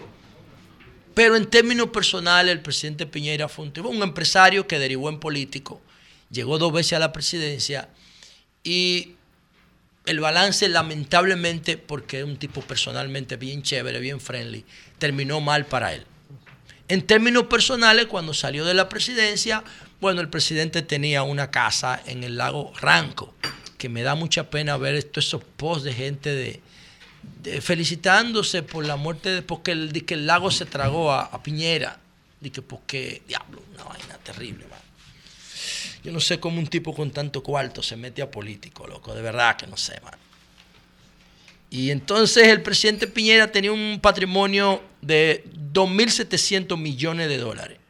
por su, por su labor empresarial. Tenía 75 años de edad, 74, nació en 1949, y desde el año 2005 eh, sacó su licencia de piloto, o sea, tenía 20 años prácticamente como piloto. Y entonces yo pienso que eso de alguna manera lo hizo caer en un exceso de confianza y estaba en una nave para mí no apropiada para el momento. Ni siquiera para él, porque si tú tienes 75 años de edad y tienes 2.700 millones de dólares y tu principal hobby es pilotar helicóptero, coño, cómprate un helicóptero de verdad. cómprate un helicóptero de verdad. Me tenía un helicóptero Robinson, que dicho sea de paso, es un helicóptero monomotor, aunque el motor es de Rolls Royce, es un, es un monomotor y es un, es un helicóptero que cuando tú buscas la característica de él, la pueden buscar en la empresa, es un Robinson, un, helicóptero norteamericano, monomotor, es a partir del 2010 que Rolls Royce le logra hacer un motor turbo. Lo que tenía era un motor de, de pistón. Yo recuerdo que cuando yo vivía camillando con Karim, nosotros usábamos mucho el motor, el helicóptero Robinson de pistón, una oruga. El viento hace lo que quiera con esa vaina ahí arriba. Aunque el del presidente Piñera tiene cierta característica porque ya este por lo menos permitía equipaje. El que nosotros usábamos eso no permitía ni equipaje, nada más eran dos gente. Este tenía capacidad para cuatro, era un poquito más grande, es un Robinson R66. Aquí lo tenemos, lo estamos viendo en pantalla. Y eso contribuyó en parte a que ese helicóptero no soportara las condiciones de viento, de visibilidad y de lluvia que había en la zona eh, del lago Ranco. De hecho, el presidente no debió salir, pero es el presidente, es el dueño del helicóptero y es el piloto. Y dijo, vámonos. Lleva a tres personas con él, incluyendo una hermana, y a unos minutos de despegar, el helicóptero colapsó. No explotó, el helicóptero simplemente falló y se hundió. Todavía desde el punto de vista forense no se conocen las causas, pero ese motor Rolls Royce del R66 no ha dado un accidente en más de un millón de horas de vuelo. El motor, habría que ver la, la experticia técnica.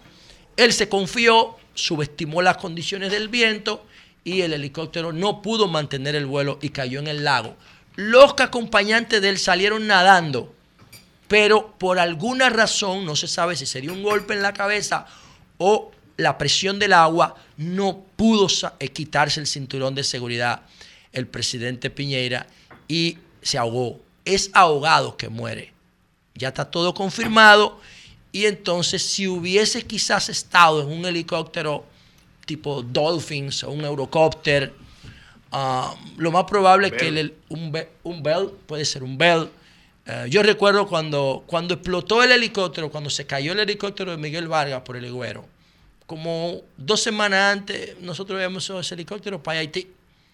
Willy Rodríguez y doña Milagro Ortiz yo fui con ellos a cubrir eso en Haití después de la tragedia del terremoto y un precandidato presidencial colombiano que estaba de visita en el país. Nosotros fuimos a Haití y ese helicóptero se cayó después por un problema ahí, creo que fue un pájaro que se le metió en, la hélice, boom, y se cayó, el de Miguel Vargas.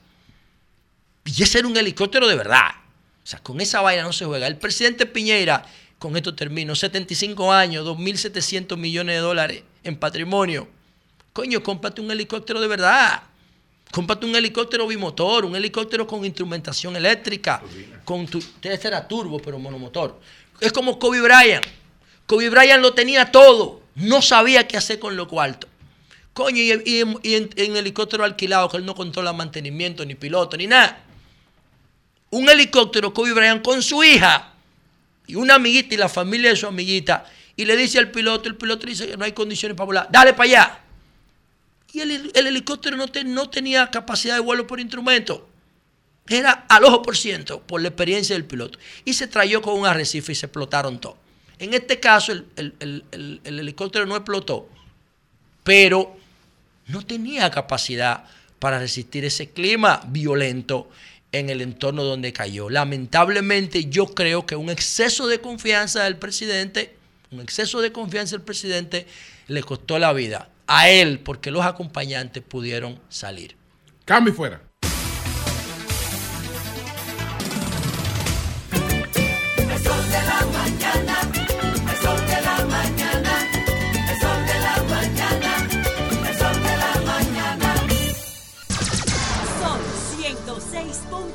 5. 9, 15 minutos. Wilson, Wilson Pérez en la línea telefónica. Buenos días, Wilson. Ah, Adelante. Wilson. Buenos días a todos. El mejor reportero de este país. Quiero ir primicias. Ay, coño. Vamos de la mañana, el programa de las grandes primicias. Dale, hermano. Adelante, Wilson, adelante. Que más sabe de Fuerza Armada y de policía Sí. aquí. Adelante, hermano. Gracias, eh, José, después de ti. En el día de ayer, a las dos y media de la tarde, mierda, se produjo una importante reunión que no fue a conocer a los medios de comunicación Coño. y que el Palacio Nacional no lo dio a conocer a la opinión pública. El presidente de la República convocó a su despacho a las dos y media de la tarde al ministro de Defensa. Al sal de la investigación, el actual director del DNI, el señor Luis Soto. Bájale un chin. Sí, vale mucho. Presidente. Bájale un chin. No, no, le baje nada, no le baje Bájale, nada. No bájale, le baje nada. bájale, bájale, No le baje nada. Bájale, bájale un chin que Un saludo para Luis él Soto. se ha metido al gobierno en un tremendo lío. Luis Soto. En un, él en un tremendo lío con una, con una ley que es irremendable, porque la quieren hacer remiendo y la ley no resiste remiendo. Adelante. Eso hay que derogarlo. Gran jurista. La van a someter la derogación la semana que viene. Pero eso no resiste remiendo. Eso no resiste remiendo. Adelante. el director de la policía y el comandante general del ejército de República Dominicana. De igual manera fue invitado a esta reunión el director de inteligencia de los servicios del Ministerio de Defensa, conocido como el J2, el mayor general eh, Camino Pérez. Con lo- como ya ustedes están oyendo, los componentes de esta reunión son a, a su vez los miembros del Consejo de Seguridad Nacional. Evidentemente, por la situación que se está dando en Haití, el tema obligado era los acontecimientos que se están suscitando en la vecina nación y que en el día de hoy podría tener un desenlace trágico para los hermanos haitianos. ¿Qué pasó en esa reunión? La información que precisamos es que el presidente hizo mucho hincapié en lo que es el tema de resguardar la seguridad fronteriza, toda vez que si las cosas se salieran de control, podría haber algún nivel de estampida de ciudadanos haitianos que vinieran en polvorienta hacia la República Dominicana. En el día de ayer yo conversé con los corresponsales que tengo para mi periódico en los diferentes puntos fronterizos y la evaluación que me hicieron fue la siguiente. En Carrizal se produjeron varios disparos en la tarde de ayer y no se dio al trate cuál fue la razón de estos disparos. Tre- 20 o 30 camiones cruzaron por la parte de Jimaní. Para cruzar por Jimaní, ustedes saben que hay que pagar un peaje necesariamente, porque la avenida 8, que es la principal avenida que conecta a Jimaní con Puerto Príncipe, las bandas haitianas controlan esos territorios. Para pasar un camión por ahí, necesariamente tiene que pagar un peaje. De igual manera, en Juana Méndez, en la parte haitiana, hay unos popis entre Juana Méndez y Cabo Haitiano que no permiten y que no están de acuerdo en ninguna manera que haya incidentes en el territorio porque eso afecta a la economía de esas personas adineradas. ¿Qué pasa? La BPCA, que poca gente ha hablado de esto, fue la policía que creó el presidente Mois, que son una policía ambiental, lo que es el CEMPA en la República Dominicana. La BPCA son los militares, las personas que ustedes ven con uniformes negros, con escopetas al lado del río. Que el presidente Mois creó esa unidad por dos razones. Primero, porque no confiaba en la policía y segundo, para un tema de vigilancia de lo que era propiamente el río cuando estaba en sus inicios. ¿Qué pasó? El presidente, el ministro Ariel destituyó al jefe del BPCA hace un tiempo, ustedes recuerdan el caso, y estos están en demanda sin ningún líder que los diría. ¿Qué pasó? El BPCA se vende al mejor postor. Por eso ustedes ven que ni la Polifrón de Haití, o sea, la policía fronteriza, ni la policía haitiana, viéndolos a ellos armados y estando a su lado, no se meten con ellos. Entonces, esta es la policía que Giffy Lee dijo ayer, los militares que le van a acompañar son en los, el personal del BPCA, que no tienen armamento sofisticado. Haití no tiene armamento. Las bandas que ustedes ven que tienen armamento en Haití, de las 100 bandas que operan allá, eso es porque hay un puerto libre que vienen de Jamaica, que así como vienen las importaciones, traen armas por Jamaica, que las bandas controlan ese puerto de entrada. Entonces, ¿qué sucede?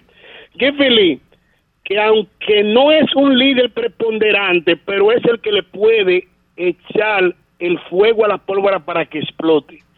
Porque realmente, ayer ustedes no sé si supieron que el encargado de negocio de la Embajada de los Estados Unidos en Haití dijo lo siguiente, y eso hay que tomarlo eh, con pinza. Nosotros somos partidarios de que hay una transición democrática en Haití, tiene que ser a través de las elecciones. Y usted se preguntaría, ¿pero qué elecciones estamos hablando si no se han creado las condiciones para, hablar, para, para ver elecciones y ya este hombre termina hoy? Con eso es lo que se está diciendo, que hay un apoyo tácito del gobierno norteamericano a la figura de eh, Darío Henry. Y eso va a conllevar de que la policía haitiana en el día de ayer, cuando ustedes vieron que se produjo los, los incidentes que se produjeron y tiraron los bombazos, la policía haitiana está alrededor y en apoyo consono al ministro Javier Henry. Entonces tenemos ya dos frentes planteados. Las bandas están indiferentes a estos incidentes. Las bandas no están participando en estas acciones políticas porque las bandas lo único que les interesa es preservar su territorio para preservar sus intereses de sus peajes que ellos cobran. Ellos no están involucrados en ese tema propiamente. Entonces, para concluir, debo decirte lo siguiente. Las Fuerzas Armadas de la República Dominicana tienen acantonado en toda la línea fronteriza, en los principales puntos más neurálgicos, las tanquetas blindadas que el gobierno trajo el año pasado. El, gobierno dominicano no ha diseñado un plan para contrarrestar cualquier eventualidad. ¿Qué significa eso? Que si no se han activado los diversos planes que tiene la Fuerza Armada con relación a este tema, es porque no lo consideran necesario, porque con el reforzamiento que se ha hecho y con, la, y con el personal que está ahí, entienden que es suficiente. Y hoy solo se van a circunscribir, según la información que yo tengo, a monitorear bien de cerca los acontecimientos que se produzcan en Haití, que yo presagio que no van a pasar de mal a peor, por una razón muy sencilla. El problema haitiano básicamente es un problema económico y político. ¿De quiénes? De los que están alrededor de ese tema. Los que mataron a Moïse son los mismos que no quieren a Henry ahora. Y los que no y los que quieren a Henry ahora son los mismos que se han hecho indiferentes a la realidad que está pasando en Haití, que es la comunidad internacional, que ha dejado, como dijo Julio magistralmente en la mañana de hoy, este problema para que nos lleve de paso a nosotros en algún momento.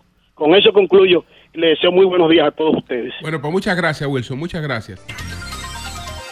9.29 minutos. Buenos días, Nayí. Adelante. Gracias, don Julio Martínez Pozo. Muy buenos días a todo el país y por supuesto a este equipazo del sol de la mañana. Antes de pasar al comentario que tenemos para hoy, rápidamente repasar eh, dos eh, cosas que entiendo son importantes. Lo primero, señores, yo creo que José ha dicho en algunas ocasiones que el Ministerio de la Juventud habría que cerrarlo. Yo pienso que sí, ¿Eh? que no tiene Bueno. ningún sentido. Pues mira, José, eh, a veces eh, tengo lamentablemente que coincidir contigo, aunque sea de manera circunstancial. Oye esto, Ministerio de la Juventud lanzará iniciativa Teteo Seguro. Anda, pa'l No. Oigan esto, señores. Se acabó el oficio. No, no, no. Lanzará iniciativa Teteo Seguro. Rafael Félix, ministro de la Juventud, él va a promover los teteos seguros. Tantas cosas importantes, tantas cosas interesantes. Eso me acuerda la competencia que se de- pueden hacer el con Festival de Piropo juventud. de Franklin Almeida. Óyeme, y este muchacho, este muchacho, eh, hablar de que él va a promover el teteo seguro, va a lanzar un programa llamado el teteo seguro. A mí eso, eso me, me llena de, de mucha pena. Ahora es una realidad. en los No, barrios. por Dios. Pero no, no, No, pero- no, pero no, no, no, no estoy diciendo, es una realidad eso. eh. Pero mira, ese no es mi tema. Yo solamente quise decirlo así porque más adelante. ¿En qué consiste, ¿en qué consiste el plan? Más adelante. ¿En qué consiste el plan? Me voy a referir a eso. Pero no Eso. se hacen los teteos. no. Teteo No seguro. existen. Pero, Pero lo voy a no- pero usted explicar no sabe más en qué consiste el adelante. plan. Ahora, quiero señalar lo siguiente. Recibimos una información y quiero llamar la atención. Atención, bueno, la ley 124 está vigente, ¿verdad, maestro? La Sí, uno- el adefesio el adefesio. 124. y La- que la- no resiste remiendo. La ley mordaza. Irremendable. Bueno. Irre- irremendable esa vaina. Esto es un tema militar, pero no importa. Yo quiero hacer un llamado al comandante general Responsabilidad del país completo. de la Y Fuerza de toda la clase Aérea política. de la Fuerza Aérea de la República Dominicana, al mayor general Carlos Ramón Febrillé Rodríguez. ¿Qué pasa con Atención, comandante general de la Fuerza Aérea.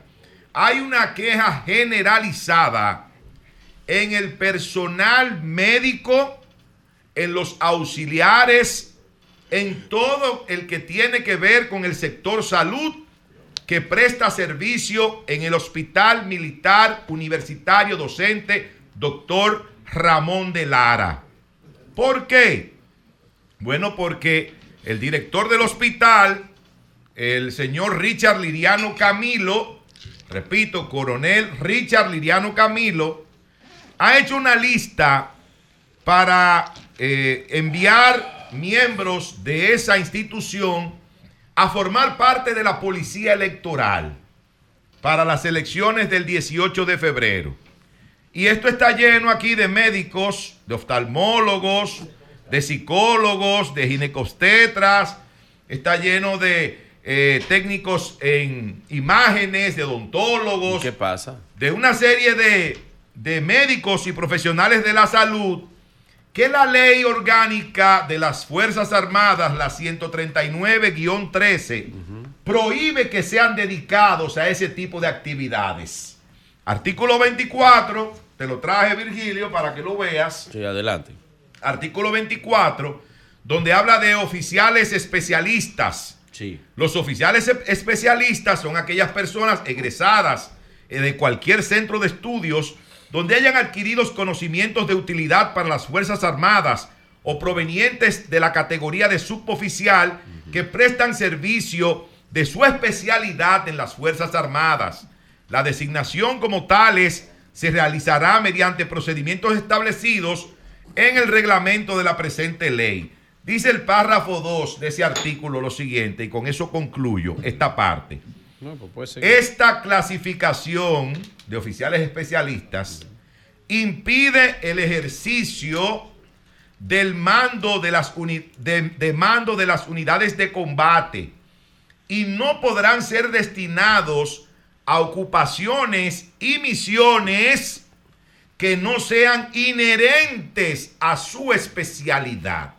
Es decir, dice la ley orgánica de las Fuerzas Armadas que un médico no tiene que ir de policía electoral a ningún lado, que un médico no tiene que ir a combatir al frente de batalla, porque esa no es su especialidad. Su especialidad es el, sector salud. Entonces, aquí está la lista. Mire que está la lista completa, me la hicieron llegar la lista. Mirenla ahí, el DNI, el DNI. Total, a mí no me importa lo que ellos hagan. Mirenla ahí la lista. Ahí hay cerca de 250 eh, miembros de la Fuerza Aérea de la República Dominicana que trabajan en el sector salud y que no están en la disposición de ir a hacer ese tipo de trabajo porque la ley dice que ellos no están para eso. Atención, comandante Febrillet. Atención al señor Richard Lidiano, Camilo, coronel y director del Hospital Ramón de Lara. Por otro lado, señores, Ulises Rodríguez, candidato a alcalde del PRM del gobierno en Santiago, director en licencia de Proindustria. Ustedes saben que él es el director de Proindustria y que está en licencia. Vuelve y di el nombre de él. Pero que además, además, ¿Cómo se llama él? fue asesor de la, una de las peores gestiones municipales que ha tenido Santiago de los Caballeros. La gestión de Gilberto Cerulle. Él fue asesor de Gilberto Cerulle durante los casi cuatro años de administración municipal que tuvo en Santiago. Y que parece que a Ulises le daba vergüenza decirlo, porque él vino al programa y recuerdo que le hice la pregunta en varias ocasiones, él trató de evadirla hasta que finalmente se vio compelido a responder y admitir que sí, que ciertamente él había trabajado como asesor de la gestión de Gilberto Cerulle, una gestión desastrosa, la de Gilberto Cerulle en Santiago. Señores, hacía mucho tiempo que yo no veía a un político y a una persona obsesionada con una posición como la alcaldía de Santiago, como es el caso de Ulises Rodríguez. Ese señor está obsesionado con ser alcalde, sin tener la capacidad, sin tener las condiciones para ejercer una función de esa naturaleza. Ahora, yo digo lo siguiente, si el candidato del gobierno del PRM en Santiago a la alcaldía está tan bien, está tan fuerte, ¿por qué no quiso ir a un debate con Víctor Fadul, que es el candidato de la Alianza Rescate RD en Santiago? ¿Por qué él no quiso ir a sentarse en un escenario como este o cualquier otro a debatir ideas, a presentar propuestas, a decirle al país lo que él va a hacer? ¿Saben por qué? Porque él no tiene plan. Porque Ulises no tiene plan, no tiene propuestas. No tiene nada. Él no es el alcalde actual que él pueda decir, no, yo soy el alcalde, yo no voy a ir a un debate porque yo estoy en la posición. No, usted no está en la posición. Usted es un aspirante, usted es un candidato, al igual que lo es Víctor Fadul. Pero Víctor Fadul está dispuesto a ir a cualquier debate, a cualquier escenario, a decirle a Santiago lo que él va a hacer por ese importante municipio del país. Sin embargo, el señor Ulises Rodríguez está negado, pero es por eso, porque no tiene ningún plan, no tiene ningún programa. No está preparado para asumir los destinos del municipio de Santiago. Ustedes recuerdan el Santiago del 2016. Ustedes recuerdan cuando Abel Martínez llegó a la alcaldía de Santiago como alcalde el 16 de agosto del 2016. Señores, Santiago era un vertedero en todas partes. Santiago era un caos, un desorden. Santiago era un desastre. Santiago no, en aquel momento, jamás, ni se acercaba a lo que es Santiago en el día de hoy. Entonces, Santiago a partir de ese momento, de la llegada de Abel Martínez, empezó a convertirse en un referente nacional de limpieza, de orden y de buena gobernanza municipal. En eso se empezó a convertir Santiago a partir del 16 de agosto del 2016 con Abel Martínez en la alcaldía. Ahora bien, ¿quién garantiza que eso continúe de esa manera? Víctor Fadul y la Alianza Rescate RD son los que garantizan que ese avance que ha tenido Santiago en los últimos ocho años no se pierda, que Santiago no retroceda, que Santiago siga avanzando. Pero al final, la última palabra la tiene el pueblo, maestro, para terminar, la tiene el pueblo, que es quien debe reflexionar, es el que debe decir si quiere que Santiago vuelva a ser un basurero, vuelva a ser un desorden, se convierta en un caos, que Santiago sea un desastre, o seguir el proceso de transformación que ha iniciado Abel Martínez. Santiagueros, Mírenme bien, santiagueros, no inventen, no inventen. Víctor Fadul garantiza que Santiago siga limpio, en orden y avanzando. Cambio y fuera. Son 106.5. Bien, señores, en breve estamos conversando con el jefe de campaña de la Fuerza del Pueblo, el diputado Rubén Maldonado Oh. presidente de la Cámara de Diputados. Pero tenemos a Jairo, Jairo que Ah, tiene tiró- una vaina ayer. unas primicias ahí. Ayer Adelante, Jairo, adelante. El día- Buenos días al ayer. toque de queda del sol de la mañana. Muchas adelantó Jairo a bendiciones. mí ayer. Muchas bendiciones. Usted sabe, don Vigilio, eso, es, eso, eso lo hace el trabajo constante. Sí, eso es así. Atención país, la revelación que yo di en el día de ayer, primero saludar al expresidente de la Cámara de, de Diputados, mi gran amigo Rubén Maldonado. ¿Cómo, estás, Rubén? Muchas bendiciones. Gracias. La revelación que yo di en el día de ayer, de que en el día de hoy, de que en el día de hoy, eh, la Alianza Rescate RD va, iba a sostendrer una rueda de prensa en el Hotel Embajador en el día de hoy, miércoles, como lo revelé ayer, se propuso Julio Martínez Pozo. Se suspendió. Se suspendió. Las razones, la falta, la falta, no hay, eh, hay problemas, hay problemas y parece ser que esas fueron las razones de que se suspendió se suspendió esa rueda de prensa que ya estaba pautada para ser hoy a, a las 10 en el Hotel Embajador. Le leímos los orines, como dice. Así mismo es, así mismo es.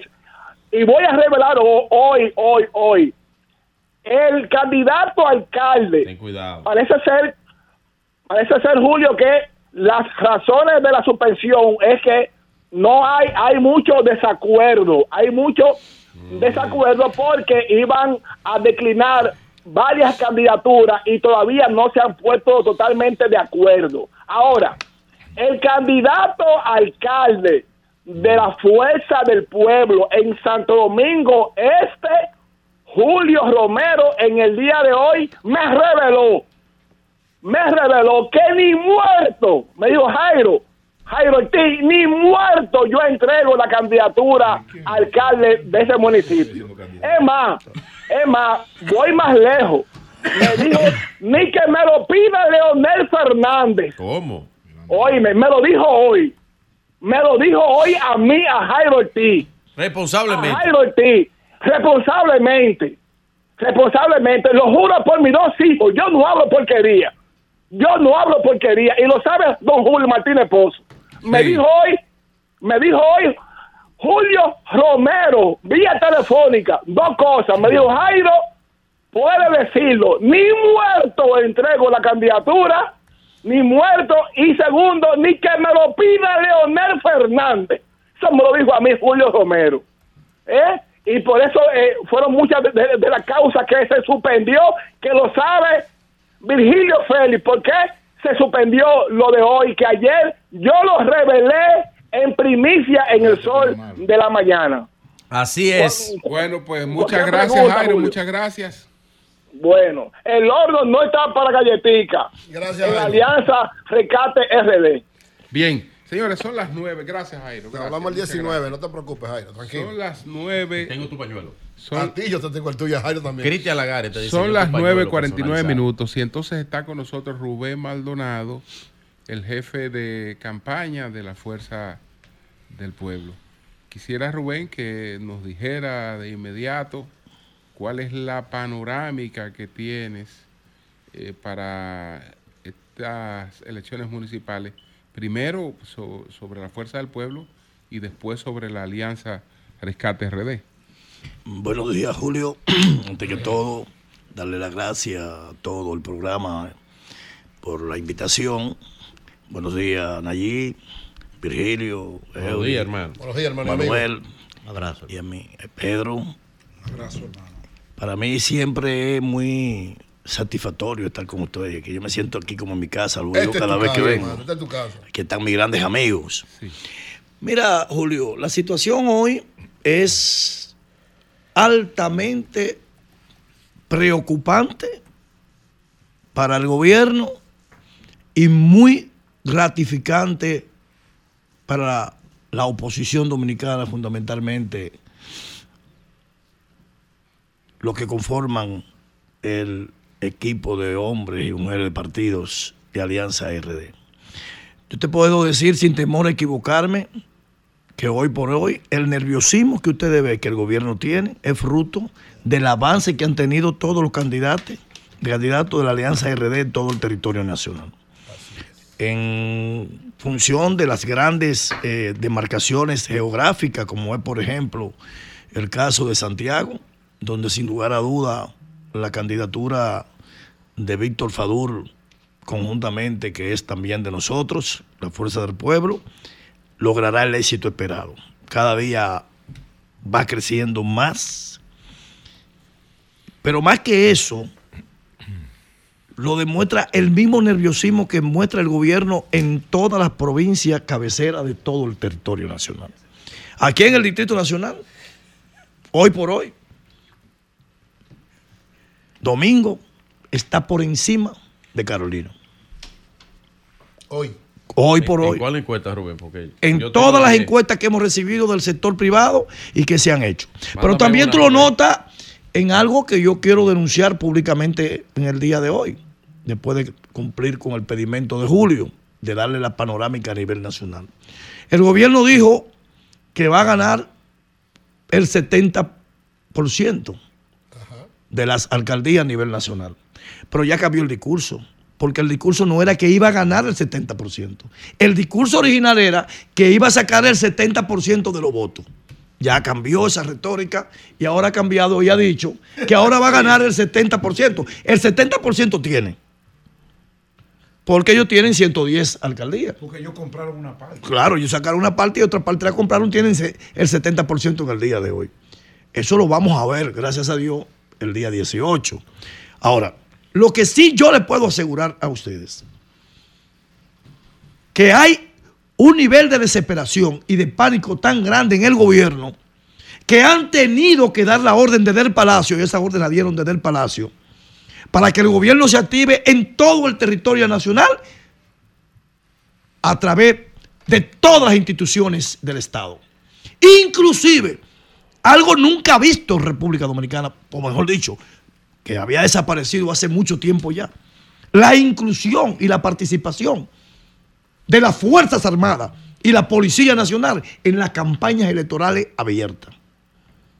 Abiertas, sin ningún tipo de tapujo. Lo que está haciendo el actual director de los comedores económicos es vergonzante. El doctor Egar. Es vergonzante. Una estrella, ¿eh? Vergonzante. Y han cogido entonces y busquen las imágenes que están en las redes. Yo traje una cuanta imágenes que también, para que ustedes quieren preservarla para que la vean después. Vamos a ver, pero ya la, la- la mandaste. Creo. No, está bien, está bien. Adelante, continúa, continúa. Entonces, en esas imágenes podemos ver cómo en las grandes provincias, en las gra- mejor dicho, en los grandes municipios, fundamentalmente los municipios que el gobierno está señalando que van a ganar, y lo han dicho públicamente, la capital, Barahona, San Cristóbal, Santo Domingo Este, decenas y decenas y decenas de vehículos del plan social llevándoles raciones alimenticias a los candidatos a alcalde, a los candidatos a regidores, para ser repartido por ellos en todos los escenarios. Aquí en la capital lo hicieron como en más de siete barrios ayer. En Santo Domingo Norte lo hicieron antes de ayer, públicamente. Pero en la casa del Iferbo Erasme, El Iferbo Erasme, allá en Bauruco, en Bauruco. una patana de cemento. Desmontándolo. Desmontándola en su casa. Una patana. y quién- y quién es él? Él es un funcionario del gobierno. Pero- Viene del Partido Reformista, yo lo conozco, al Iferbo. Ah, por saber eso. Agrégale, agrégale a eso que el sábado pasado nosotros el día 3 teníamos una actividad en Barahona. Ah, pues el candidato alcalde de Barahona y el candidato a senador de Barahona se pusieron en combinación con los estamentos militares y a Barahona le enviaron todo un batallón de la Policía Nacional, helicópteros en el aire, ustedes lo vieron en las redes, helicópteros, más de mil policías patrullando un sábado de la mañana por las calles de Barahona, justo precisamente por donde nosotros íbamos a hacer la extraordinaria actividad de masa, marcha caravana, que hicimos en Barahona el sábado pasado. Eso evidentemente se hizo con la intención de intimidar a la población e impedir que la población participe como participó a pesar de todo en la actividad que nosotros hicimos en la noche. Es decir, ¿cómo es eso? Pero yo pensé que eso estaba ya, era parte, eso era olvidar, eso era, eso era historia patria de, nuestro, de nuestra cultura política. Pero estábamos superados. Pero lo vimos también cuando de un- una fortaleza en, en el sur también salían los camiones de los candidatos a senadores guardados echándole gasolina en la misma fortaleza. De manera que esta actuación, no la actuación de un partido que siente que con el voto de la población va a ganar cómodamente el proceso electoral que se avecina. No, esas son actitudes de desesperación que se hacen cuando tú ves que tus posibilidades de éxito están colapsa- colapsando. Manuel. Rubén, hay un grupo de políticos que yo he segmentado en el país, dentro de lo que está usted. Yo he dicho que tienen la capacidad de cruzar el océano Atlántico a brazos y llegan de aquel lado con la ropa seca sin ningún tipo de problema. La malito arriba. la ropita Son arriba. veteranos, esa gente, eso hay gente que guardarle su respeto. Rubén, he dicho que el que no sabe jugar póker callejero sabe poco de estrategia política. Voy a Rubén. Rubén, más allá del síndrome de la valla y del candidato, ¿no te parece, Rubén, por ejemplo, en el póker no se trata solo de ganar y de pérdidas, también hay alianzas que se dan para yo salir de Pedro? ¿No te parece, Rubén, que a esta altura de juego, candidatos, tanto del PLD como de la Fuerza del Pueblo, que su propio partido le está diciendo, mira, demóntate, que tú no das, para que, para que unifiquemos allí y fortalezcamos? ¿No te parece que esa gente está jugando en el escenario a mantenerse, estando con otro jugador de la mesa? ¿No te parece eso a ti? Eso por ese lado. Y segundo, ¿quién es el ideólogo, Rubén? ¿Quién es el, de la maldita idea de exhibir a Leonel Fernández con, con el señor Romero? ¿Quién es el ideólogo de esa vaina, Rubén? Te voy a contestar en dos partes. La primera Adelante, parte sí. no es en la fuerza del pueblo, no está pasando eso. Los candidatos de la fuerza del pueblo, todo, absolutamente todo, están haciendo su campaña para postularse, como de hecho tienen que postularse, porque ya están postulados, en el 18, el día 18 de este mes, como candidatos a alcaldes a regidores, y a vocales y a directores. Eso no tenemos nosotros la menor duda.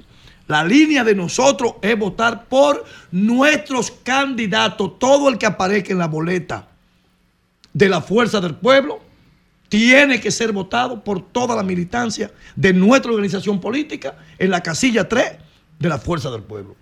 Nosotros no pretendemos ni estamos haciendo, ni nos interesa sacar ninguno de nuestros candidatos, ninguno, pero en ninguna parte del país, incluido a Julio Romero, que lo mencionó Jairo hace un ratito. Que no debieron llevarlos nunca. ¿eh? Voy a hablarte de eso ahora mismo. De manera que nosotros, nuestros candidatos, están tan firmes como está firme la candidatura del presidente Leonel Fernández, arraigada en el mismo corazón del pueblo dominicano. Hoy, con un porcentaje mucho mayor que el que tiene el presidente Luis Abinader. En el caso particular de Luis Romero, nosotros hicimos un proceso, como lo hicieron todos los partidos políticos. Lo hizo el PRM, lo hizo el PLD, Claro. lo hicieron todos los partidos.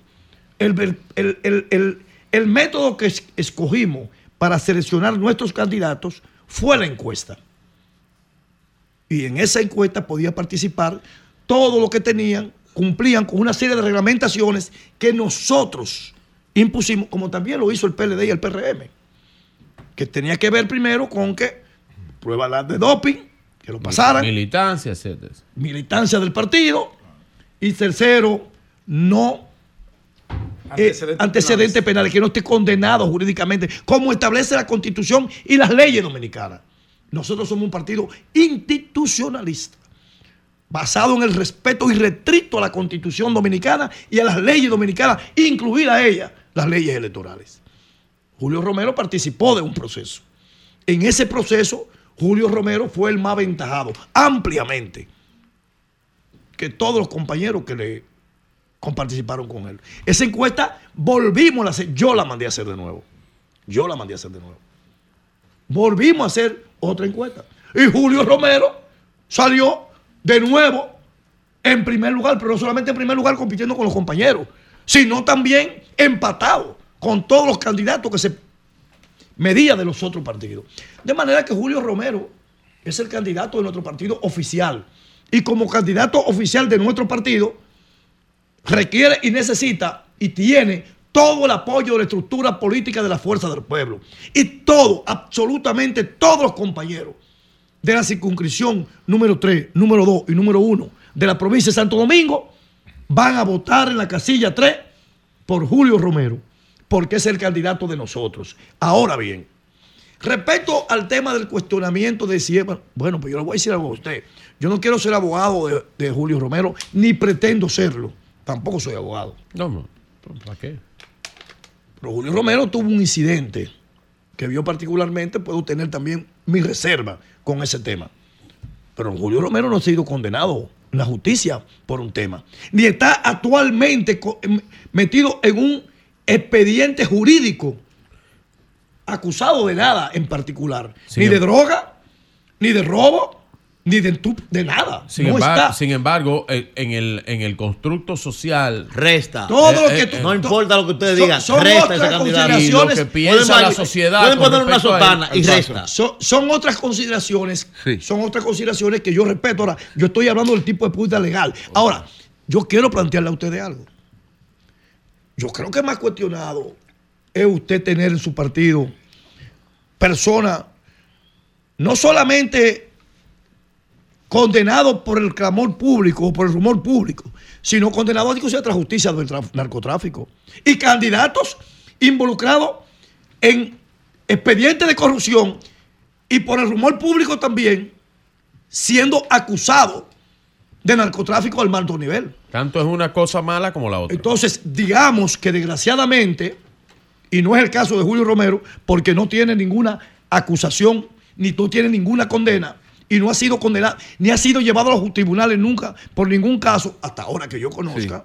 De manera que vamos a ver la parte positiva. La parte positiva de esto es que el presidente Leonel Fernández, en un ejercicio de solidaridad con sus candidatos a alcalde en todo el territorio nacional, ejerce un derecho de, eh, un, un- un ejercicio de postular, de apoyar y de vender a sus candidatos ante la ciudadanía. Eso es lo que ha hecho el Rubén, presidente. Rubén, Rubén, en los casos, en los casos donde se hay alianza, en los casos donde hay alianza, eh, ¿crees que tanto en los casos que son de fuerza del pueblo, apoyado por el PLD y el PRD, o en los casos que son candidatos del PLD, apoyado por fuerza del pueblo y el PRD, se, se respira en estos momentos una integración real? Eh, ¿Hay un proyecto co- común? ¿Hay coordinación eh, de campaña? Sí, sí, claro. Y más de hecho, aquí en, San- en la capital, con el equipo de, de domingo, nosotros nos hemos reunido en varias ocasiones planificando actividades y promoviendo actividades alrededor de domingo. No, Los compañeros, los compañeros en. Santiago están haciendo lo mismo con eh, el compañero, con Víctor Fadur, permanentemente. La decisión de apoyar a los candidatos del PLD o del PRD que tengan nuestra boleta, para nosotros es inquebrantable. y más aún, yo me reuní ya con Cristina Lizardo. No, y recientemente hubo una reunión con Aquilino. Serrata, eh, Jaime Con- David, con con Cristino, Brito, ah, ah, eh, eh, exactamente. con Carlos Guzmán también. Con Carlos Guzmán. Es decir, hay una, hay una verdadera integración y un interés por parte de Recate ERD de que todos los pactos de alianza que hemos suscrito a nivel nacional se cumplan. Y lo estamos cumpliendo. Lo que pasa es, lo que pasa es que lo que viene es grande. Lo que viene es una derrota vergonzante la que va a recibir el gobierno dominicano. Rubén. Una derrota de tal naturaleza y tan grande que ellos están apostando a este proceso a vida o muerte. Rubén. Y esa fue la consigna que dijo el presidente Luis Abinader en una reunión que sostuvo recientemente en el Palacio Nacional. Esto es a vida o muerte. Ellos ven este proceso a vida o muerte porque ellos saben muy bien que este proceso lo, termina, lo perdieron. Primero, porque no es verdad que ellos van a poder retener 110 alcaldías de las que tienen. Te voy a poner un ejemplo. Nosotros con el partidito que teníamos en el 2020, un partido acabadito de hacer con cinco meses. Dijiste mi número, Rubén, 110. Ese es mi número. Apúntalo. Apúntalo. Pues Apúntalo. nos veremos aquí El- otra vez el- de nuevo. El lunes nos vemos. Yo te explico algo a ti. Si llegan a 60 alcaldías, si llegan a 60 ¿El alcaldías, gobierno? sí, el gobierno, son muchas. Apunta- Hay un pánico apúntame 110, generalizado apúntame 110. hoy en la población. Bueno, apúntame a mí Que 110. quede grabado. Rubén, grabado. Primero, eh, mi aprecio personal hacia ti y de notarte como uno de los grande político. un- o- tú, tú sabes de esta Un lobo, un lobo. Tú sabes de esta vaina. Tú sabes nadar en aguas, en aguas profundas. Papá Rubén, Manuel, que tú me quieres mucho. Lo primero, mira. me aprecian mucho. Mira, lo primero- A pesar de que los colores los dividen. Sí. Mira, Rubén, mira, lo primero es, yo creo, y te lo voy a decir sinceramente, que lo de Julio Romero y la Fuerza del Pueblo en Santo Domingo Este contra Luis Alberto es una cubeta de M que ustedes le están echando a la Alianza Rescate RD. Bien. No, pero somos Así, aliados ahí. así, un momentito, un somos momentito. Eso es una cubeta de M. Ok, Como es mi adversario ahí. pero haz tú la pregunta. Pero es que yo Ok, no te pero estoy ven la opinando la pregunta, ahora la circunscripción número pregunta. uno. La no cubeta de M. Ok, Y la te pregunta. voy a- Y si se ve de la derrotada. Perfecto, pues, ahora la- la- de casos más graves que ese. Dios mío, Ahora la pregunta- preocupémonos por todo. Rubén Jiménez, eh, eh, déjame La- hablar con la Rubén pregunta, pero la pregunta, la Es pregunta. una opinión, una Ok, pregunta, La pregunta. No, pero espérate, pero yo entrando en mi condición. Yo estoy entrando en mi condición. Irracionalmente. No, pero ven acá. La pregunta, por Ay, favor. no Gracias, gracias. Entonces- dale, dale, dale, Virgilio. Entonces, eh, si ustedes se ve, si ahí se ve derrotado Luis Alberto, ¿cómo ustedes pretenden que Luis Alberto lo apoye? Pero en el mismo caso en Santiago. la- pero la Un pregunta- pero eso es la pregunta. El mismo caso en Santiago. Rubén. Si ustedes, si a Víctor Padul, que ustedes con la división que tienen entre Demóstenes y Marino, que no terminan, que no terminan de, de unificar Eso esa es en candidatura mayo, ahí es en y de montar a uno, ¿cómo ustedes pretenden, si Víctor se ve derrotado, que apoye al candidato a senador y que apoye a la, can- a la candidatura que ustedes pretenden unificar No, no en torno a la presidencia? ¿Cómo va a pasar eso? Mira, Virgilio, te voy a decir una palabra Bien. que no la quería decir por amor y cariño a muchos amigos que estoy con el PRM. Porque yo sé que lo que yo voy a decir espero que tú me va a provocar, tú eres uno de los primeros, tanto como tú me Manuel. Pero no quería decirlo. No, adelante, eso. adelante, No, no, adelante, no, Rubén. voy a adelantar algo que va a provocar, va a provocar que se llenen, que se llenen, que se llenen le de. PRMistas las farmacias. eh. Así que atención, Carol. Atención, CGB. ¿Y ¿Cuáles son las otras líneas de farmacia? GBC, GBC, GBC. De Raymond. Comiencen a comprar mucho los motivos. Sobre todo GBC, sí. Porque lo que voy a decir es verdad que va a mandar a todos los PRMistas para la farmacia. Vamos a ver, dilo. Atención. Esperen que posiblemente, posiblemente, no necesariamente, eh, pero posiblemente, antes Del 18. del 18, Ay. anunciemos otros proyectos más de alianza Lo que dijimos. abarcan, Que amplían Alianza que amplían la alianza RD, Rescate. Rescate Lo RD. que dijimos Jairo y yo ayer. Nosotros no, no, no, no, vamos a crear, y el las comisiones se están reuniendo para ya comenzar el, el- el nerviosismo. Sí. Yo no quería decirlo porque yo sé que va a provocar el pánico, puede provocar inclusive hasta accidentes automovilísticos cuando lo oyen en, sí. esta- en el- en- en los vehículos. Estamos nerviosos. Pero sí. sí, está nervioso, está muy nervioso. Y nosotros Sí, sí, podemos garantizarle a ustedes sí, que esta alianza es una realidad. Y que en el caso particular, para contestar la pregunta que hacía Virgilio, en el caso de los lugares donde nosotros no tenemos alianza, nosotros vamos a pelear con duña y diente para vencerle a todos nuestros adversarios en las urnas, cívicamente. Eh, eh, eh, Rubén, tú, Vamos a pero ganar tú viste, todo el mundo. pero tú viste lo que dijo Eso no importa que si son Pero, del PLD o del pero PRD o del la- el PRM. Vamos a ponerle esa zona. Pero en los lugares donde tenemos alianza ya concretada, no hay forma de vencer a la fuerza del pueblo y al Partido de la Liberación Mi- Dominicana, mi amigo- al PRD y a Junto Mi Podemos. amigo, el ingeniero. Eso es imposible. Mi amigo, el ingeniero Euclides Sánchez, es candidato a senador, ¿verdad? Por la fuerza del pueblo en La Vega, ¿verdad que sí? Mi amigo Euclides Sánchez. Euclides Sánchez se refirió en una entrevista en estos días a lo mismo que estoy diciendo yo. Estrella, que si no apoyan a Víctor Fadul y demotan al candidato a senador en Santiago, ellos no lo van a Bien. apoyar. No, Eso no dijo Euclides. Sánchez, yo lo puedo poner No, ahí. yo- yo vi lo que él Yo dijo. lo puedo poner bien, ahí. Eury. Eh, Pero Rubén. Manipula. oye Rubén, No, yo solo voy a mandar, Rubén. es evidente que el gobierno va a hacer y está haciendo, como tú mismo dijiste, todo lo posible por tratar de llegar a lo que ha planteado, que va a sacar alrededor de un 70%. Hay muchas decisiones, uno prevé que puedan darse por una poca cantidad de votos. ¿Tienen ustedes temor, piensas tú, ante eventuales alegatos de situaciones complicadas y que tengan que ir al Tribunal Superior Electoral después de lo que el Tribunal Superior Electoral decidió con el Colegio de Abogados, donde precisamente Alianza Rescate RD de manera particular, porque fue una alianza Rescate RD, logró aparentemente derrotar al gobierno. Ese fue, el primer, ejercicio de derrota al gobierno en la alianza PLD, PRD, Fuerza del Pueblo. Ese fue el primer ejercicio. Por eso tú ves que ellos hacen, el presidente de la República personalmente se, se involucra directamente en lograr una sentencia o revertir desde el punto de vista eh, teórico, porque en el práctico ya los abogados se expresaron. La mayoría está en la Alianza Rescate RD.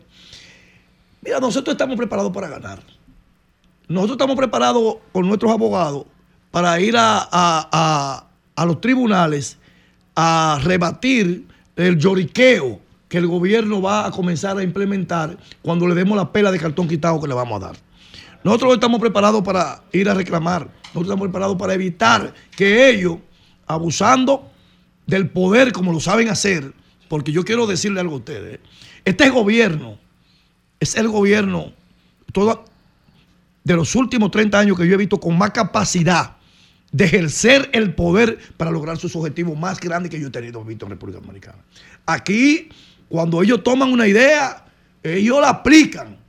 Si tienen que gastar todo el dinero del erario público, del presupuesto nacional, para lograrlo, lo hacen. Y lo hacen de forma despiadada, pero lo hacen también de forma eh, abierta. No le importa que lo vean. Por eso tú ves que son capaces de meter camiones con propaganda política de candidatos del gobierno, del presidente Luis Abinader, en los cuarteles. Y no le importa, eso está a la vista de todo el mundo. Y no y hace las cosas.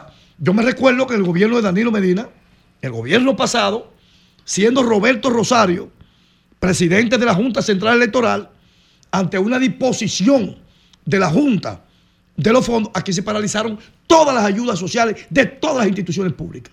Es más, hasta las botellitas que di- siempre han existido, ¿verdad? Como existen ahora, porque ahora no son botellitas, porque ahora son botellones que hay que darle a los popis, porque los popis no cogen botellitas. Botellitas cogen los de Gualey, los de Guachupita, los de los campos. Este gobierno lo que coge son botellones. Porque no me vengan a mí con esa. Porque aquí tienen todito más de 100 asesores ganando 250 y 300 mil pesos mensuales. ¿Tú entiendes? Y tú ves los hijos de los popis en la oficina que nada más van a cobrar los cheques, pero vaya a pensar que son chequecitos de 10 mil y 12 mil, como lo hacían en el pasado, desde la época de Balaguer, para ayudar al pueblo a subsistir. Manera que este gobierno es capaz de muchas cosas y nosotros estamos preparados para todo eso. Yo quiero decirle que nosotros, la fuerza del pueblo, y para que lo sepa el gobierno, en ese intento de seguir comprándonos, los delegados, nosotros tenemos un equipo de delegados ya formado, adiestrado, preparado y señalizado a cada mes electoral en todo el territorio nacional. Nosotros tenemos un equipo de 160 mil militantes de nuestro partido adiestrados y preparados para defender con uña y diente los Bien. votos de la Fuerza del Pueblo y de Alianza Rescate RD en todo el territorio nacional. Bueno, señores, muchas gracias a Rubén Maldonado, el Nos vemos jefe el lunes de que campaña, viene, Rubén. jefe de 19 campaña de la Fuerza del Pueblo. Cambio y fuera. Son 106.5. Son las 10.24 minutos, Pedro. Antes del comentario de nuestro gran amigo Virgilio Félix, Gracias. yo quiero por favor que nos ponga unas imágenes porque hemos estado muy pendientes al tema frontera, Mira, dice al Antonio tema que te manda Haití. saludos Miguel Medina. Un abrazo para Antonio mi hermano, Espaillá. Miguel Medina. Y No. para Miguel Medina. Ok, Un pero vamos. Ahora le digo. Sí. Eh, por favor, eh, esas imágenes me la, me la acaba de mandar el comandante general del ejército Ajá. para que el país vea la tranquilidad que hay en nuestras Explícalo, fronteras, explícalo para los que están en los en la diferentes puntos Pedro, explica lo que es. de la frontera Oh, una frontera, dominico ¿tú no sabes? No, pero ¿qué es? ¿Qué se está moviendo? Ahí están los vehículos del ejército de la Dime, República Dominicana, normalmente en la del. CESFRON en su labor de patrullaje con una implementación mayor a raíz de los conflictos eh, que se han ido suscitando en las diferentes eh, capitales, en la capital y en distintas provincias de Haití, pero hasta el momento todo está normal. Si en algún momento los disturbios obligaran a un cierre provisional de la frontera, el ejército de la República Dominicana está con todos sus equipos, con toda la tecnología, hombre, tierra y aire, mar, para que no haya ningún tipo de amenaza hacia la República Dominicana. Acabo de conversar con el mayor Bien. general Fernández Onofre y está todo como ustedes lo están viendo en esas y imágenes. ahí está un gran No hay oficial problema. al frente del Cefrón. Bien. Ahí está un gran Buenos días, oficial. Virgilio, adelante. Pepitico, Pepitico. Soto Torma. Sí, señor. Hablando es que uno se entiende. Gracias a todos los que nos escuchan a través de este Sol de la Mañana de Sol 106.5. RCC Media en la Catedral de la Opinión en la República Dominicana. Virgilio, un momentito, un momentito. Brevemente. Un momentito. Tengo, aquí a Ramón Carmona y, y ahora arrancamos contigo. Buenos días, Carmona, adelante. Sí, buenos días a todos. Sí. Virgilio. Ah, sí. Eh, con la siguiente del pre- el presidente Piñeira ayer, Sí. su hermana eh, habló con, eh, la interrogaron ayer, hablaron con ella, ¿qué pasó? Cuando iban por el lago, él sintió que el motor, el, el helicóptero tuvo un problema y estaba perdiendo altura. Entonces él bajó al límite de- del, del lago y le dijo a ellos, abran la puerta y tírense. Por eso que ellos se salvan. Ok. Tirarse ellos, lo- su hermana y los tres acompañantes, es más que eh, un, un empresario, amigo de él y eso. Eh, por eso fue que se salvaron. Entonces él se quedó amarrado en, en- con el impacto, se quedó, parece que se dio un golpe, parece. Pero tú sabes que estos millonarios tienen seguro de vida, eh, viene la autopsia, viene el seguro del helicóptero, vienen muchas investigaciones. La, la, el, el, honor- el, el velatorio será el viernes, que estarán todas las fuerzas chilenas políticas acompañando a la familia, eh, y eso será el viernes. Pero eso fue lo, lo que sucedió, por eso se salvaron eh, los otros personas que iban con él. Él bajó hasta el límite del, del lago y ellos se tiraron. Y se desplomó ahí mismo. Ok, ok.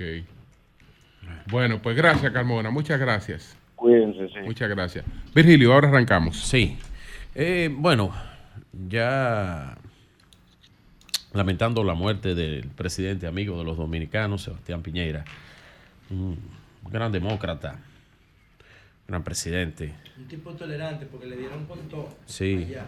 sí, sí, sí, sí. Pero tiró el ejército a la calle. No, no, no. Y, y un- y algo que a mí me gustó, me gustaba de él, porque lo, lo seguía, era su eh, era un hombre de familia, un hombre familiar. Eso. Y amigo de nosotros. Sí, amigo los Amigo dominicanos. del pueblo dominicano. Amigo, amigo, amigo. este. Lamentando, lamentando eso, nosotros, lamentando, el lamentando eso, lamentando eso muchísimo.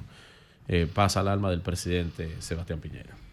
Miren, eh, primero recibí esta revista de la buena amiga Idalia Cabrera, Energía, eh, Hidrocarburos.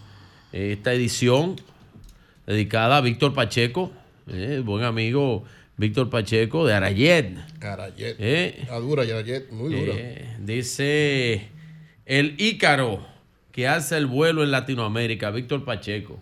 Eh, un, un emprendedor, Víctor Pacheco, eh, mucho éxito en su compañía Arayet eh, y lo destaca aquí Energías Hidrocarburos Plus, que dirige la buena amiga Idalia Cabrera Pimentel. Un abrazo para ella. Interesantísima esta revista, más una impresión de alta calidad. Bueno, muchos de mis compañeros, amigos de Miguel Medina, eh, no quieren hablar nada de esto que le hizo llegar eh, Miguel Medina hoy aquí, que es la entrega de Panorama. Este es un periódico. Destaque- este es el número de- uno. de- destaque, Esta es maestro, la edición- maestro, destaque que es la primera edición. que va la salir primera ahora, edición de Panorama físico. de Miguel Medina. Eh, aquí está la, la encuesta, ese cubo de. Panorama. Y dice lo siguiente, en el titular, lo pueden leer ahí. Estoy como, como la maestra Consuelo de Pradel con los periódicos hoy. Eh, y usted lo puede leer ahí. Y dice lo siguiente, el PRM lidera en 10 municipios más votados. El PRM lidera en los 10 municipios más votados del país. Yo voy a ver esto ahora mismo y le voy a decir mi parecer con respecto a esta encuesta status quo de panorama. Quiero hacerle un llamado brevemente a el buen amigo, eh, porque Manuel Cruz tiene un listado de medicamentos que me dijo que necesitamos tener un botiquín en cabina para el lunes 19 para que el buen amigo Raymond. Raymond Rodríguez de eh, Medical GBC, de la farmacia GBC del país, nos lo haga llegar. Eh, Manuel, léale ahí el medicamento, por favor. Fluoxetina, Antidepresivo. citalopram, Eh, eh, eso es para la tranquilidad. Eh, de- eh, eh, y también antidepresivo. Eh, antidepresivo. en Me encanta, me encanta Y ver un- coordinadito el bloque del PRM y en un- el programa. y un ante- Me Usted puede encanta. decir lo que usted quiera, yo no le hago ni caso. a mire, eso. yo no estoy hablando de Usted puede decir lo que usted, usted hermano. quiera, yo no estoy, yo no estoy, yo no estoy de acuerdo con esta encuesta porque yo tengo otros números, pero dice que en el Distrito Nacional un 60.95 para Carolina Mejía, eh, Carolina tiene casi un 70. No estoy de acuerdo con ese número porque ya tengo varias encuestas en la mano con respecto al Distrito Nacional. Santo Domingo eh, Este eh, con Dio Astacio, tengo los números de Dio y superan el 55. Eh, Santo Domingo Norte dice que es Betty Jerónimo, yo tengo otros números ahí. Eh, en Santo Domingo Oeste, eh, Francisco Peña 77.83, eh, más o menos por ahí es que anda Francisco Peña. Los Alcarrizos, Junior Santos 68.22, yo tengo otra numeración con respecto a eso.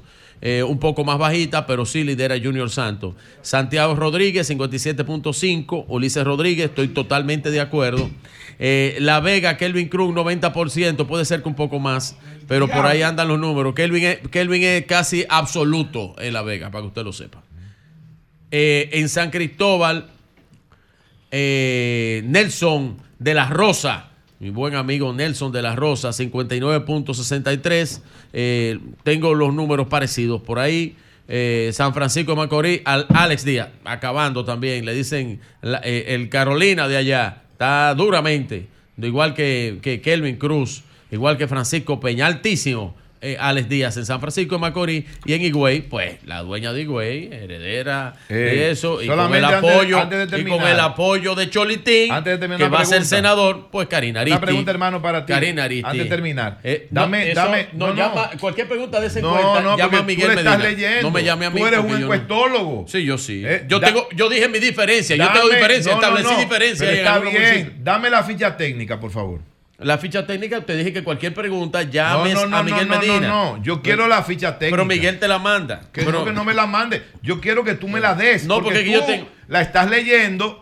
Entonces, regularmente, Pero- pero el líder, maestro pero Julio líder, líder, Martínez Pozo, líder, cuando lee aquí las encuestas, líder, líder, líder. lo primero que hace Cada es vez- dar la ficha técnica. Líder, cada vez que yo voy a dar un número, leo No la está. ficha técnica mía. Se Ahora, usted tiene que llamar a Miguel Medina, Pero que él la la hizo llegar, técnica, que es más amigo tuyo, de Pedro. hermano. Entonces, Mi llámalo hermano. a Miguel, que no quisiste leer la encuesta Te- de Miguel. yo, por la respeto. tuve que leer yo por, por respeto, respeto. a, la, a la hermandad que tengo y, con Miguel y no Medina. le voy a decir lo que tú querías hacer con, esta- con este papel. Pero miren, pero que me diga la pero yo dije mis diferencias con respecto a Ni eso. Manuel No tiene Yo- Mis No, diferencias. yo no- yo no le establecí mis diferencias. adelante, adelante, para, no, Virgilio. para no centrarme ahí, usted lo que tiene que anotar O sea, un número. a Miguel nada más interesaba mira, que 110. Virgilio recibiera la encuesta. Mira, 110. Si ese número no está ahí. tú hablas conmigo el lunes que viene. Miren, pero es no cierto. tema. Es cierto lo que dicen. En el, eh, ustedes sabían que en 10 municipios se concentra el 80% casi del electorado nacional.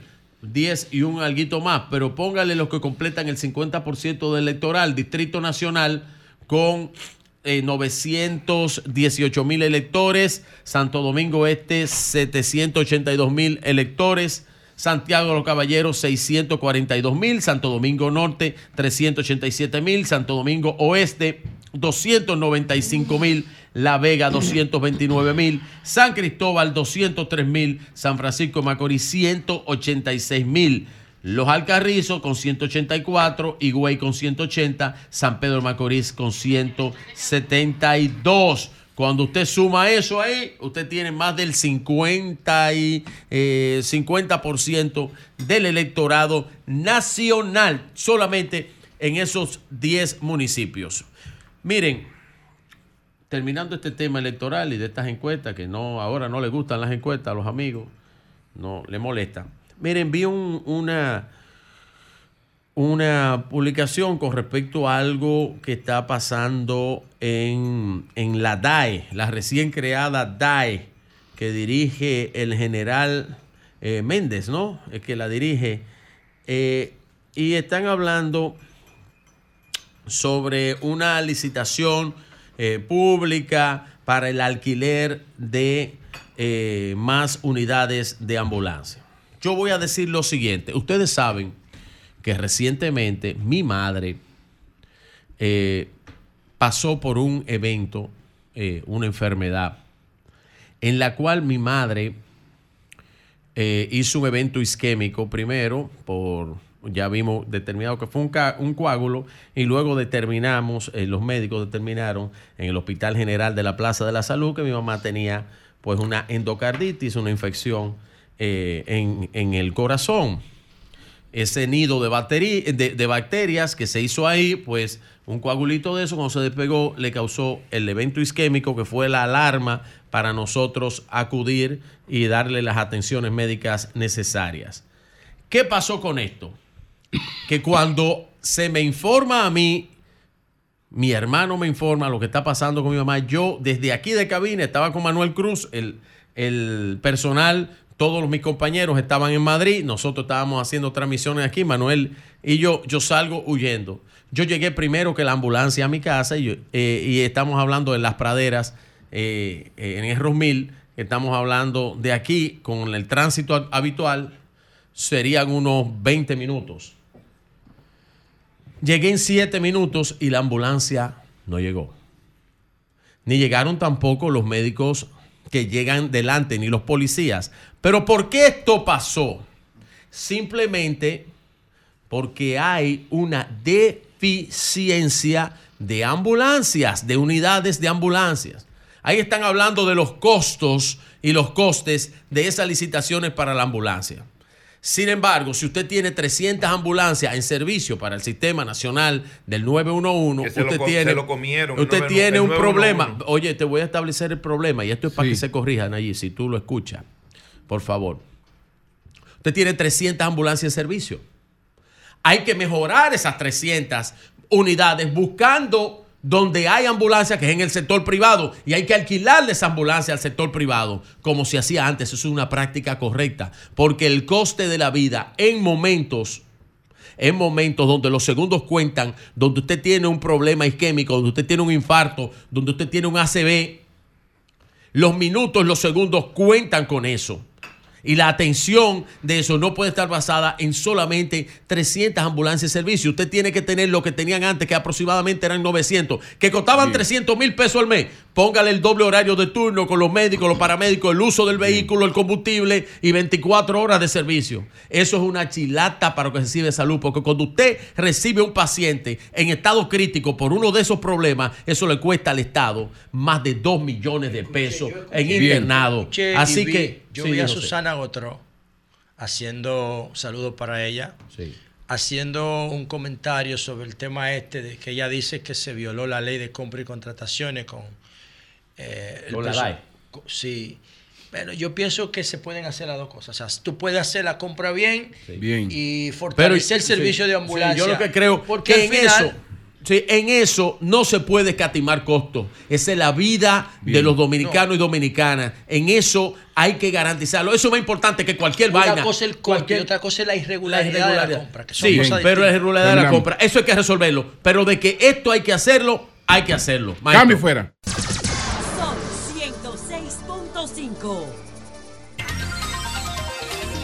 Bien, señores, nosotros tenemos una comisión de la Junta de Vecinos de los Cacicazgos. Aquí está eh, el licenciado Roberto Rodríguez Estrella, que es el presidente de la Junta, y Patricia Santana, que es la abogada de esta Junta de Vecinos.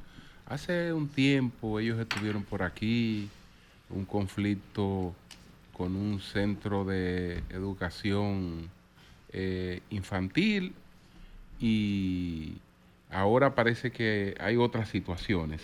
Entonces, adelante.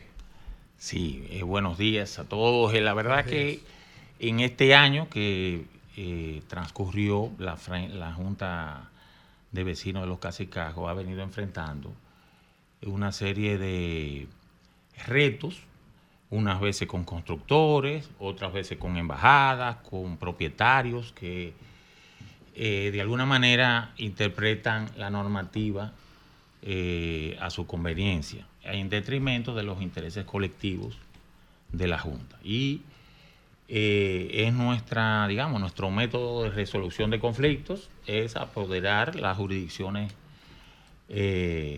pertinentes para resolver esas discrepancias. Muchas veces se resuelven administrativamente en la misma alcaldía, otras veces hay que recurrir al tribunal. Y hemos tenido, para ser honesto, eh, respuesta positiva muchas de las veces eh, de parte de la justicia. O sea, hemos tenido ganancia de causa en la mayoría de los casos. Y hemos eh, tenido también la sorpresa de que en unos casos eh, hemos sido contrademandados, unas veces civilmente por sumas millonarias, otras veces penalmente, personalmente contra los miembros de la, de la Junta, como un gesto, digamos, de amedrentar la, voluntad de persistencia en el reclamo de nuestros derechos. Entonces nosotros de alguna manera eh, que hemos estado asistiendo eh, a un proceso, eh, digamos, de institucionalización, vemos con preocupación que se utilicen los mecanismos judiciales para ese tipo de excesos y llamamos la atención porque el, las juntas, que son instituciones sin fines de lucro y que no le pagan a ninguno de los miembros, tienen que hacer un esfuerzo grande para poder colaborar. ¿Y, y en, qué se puede- en qué se basaría una demanda penal contra la directiva de una junta de vecinos? ¿Por qué?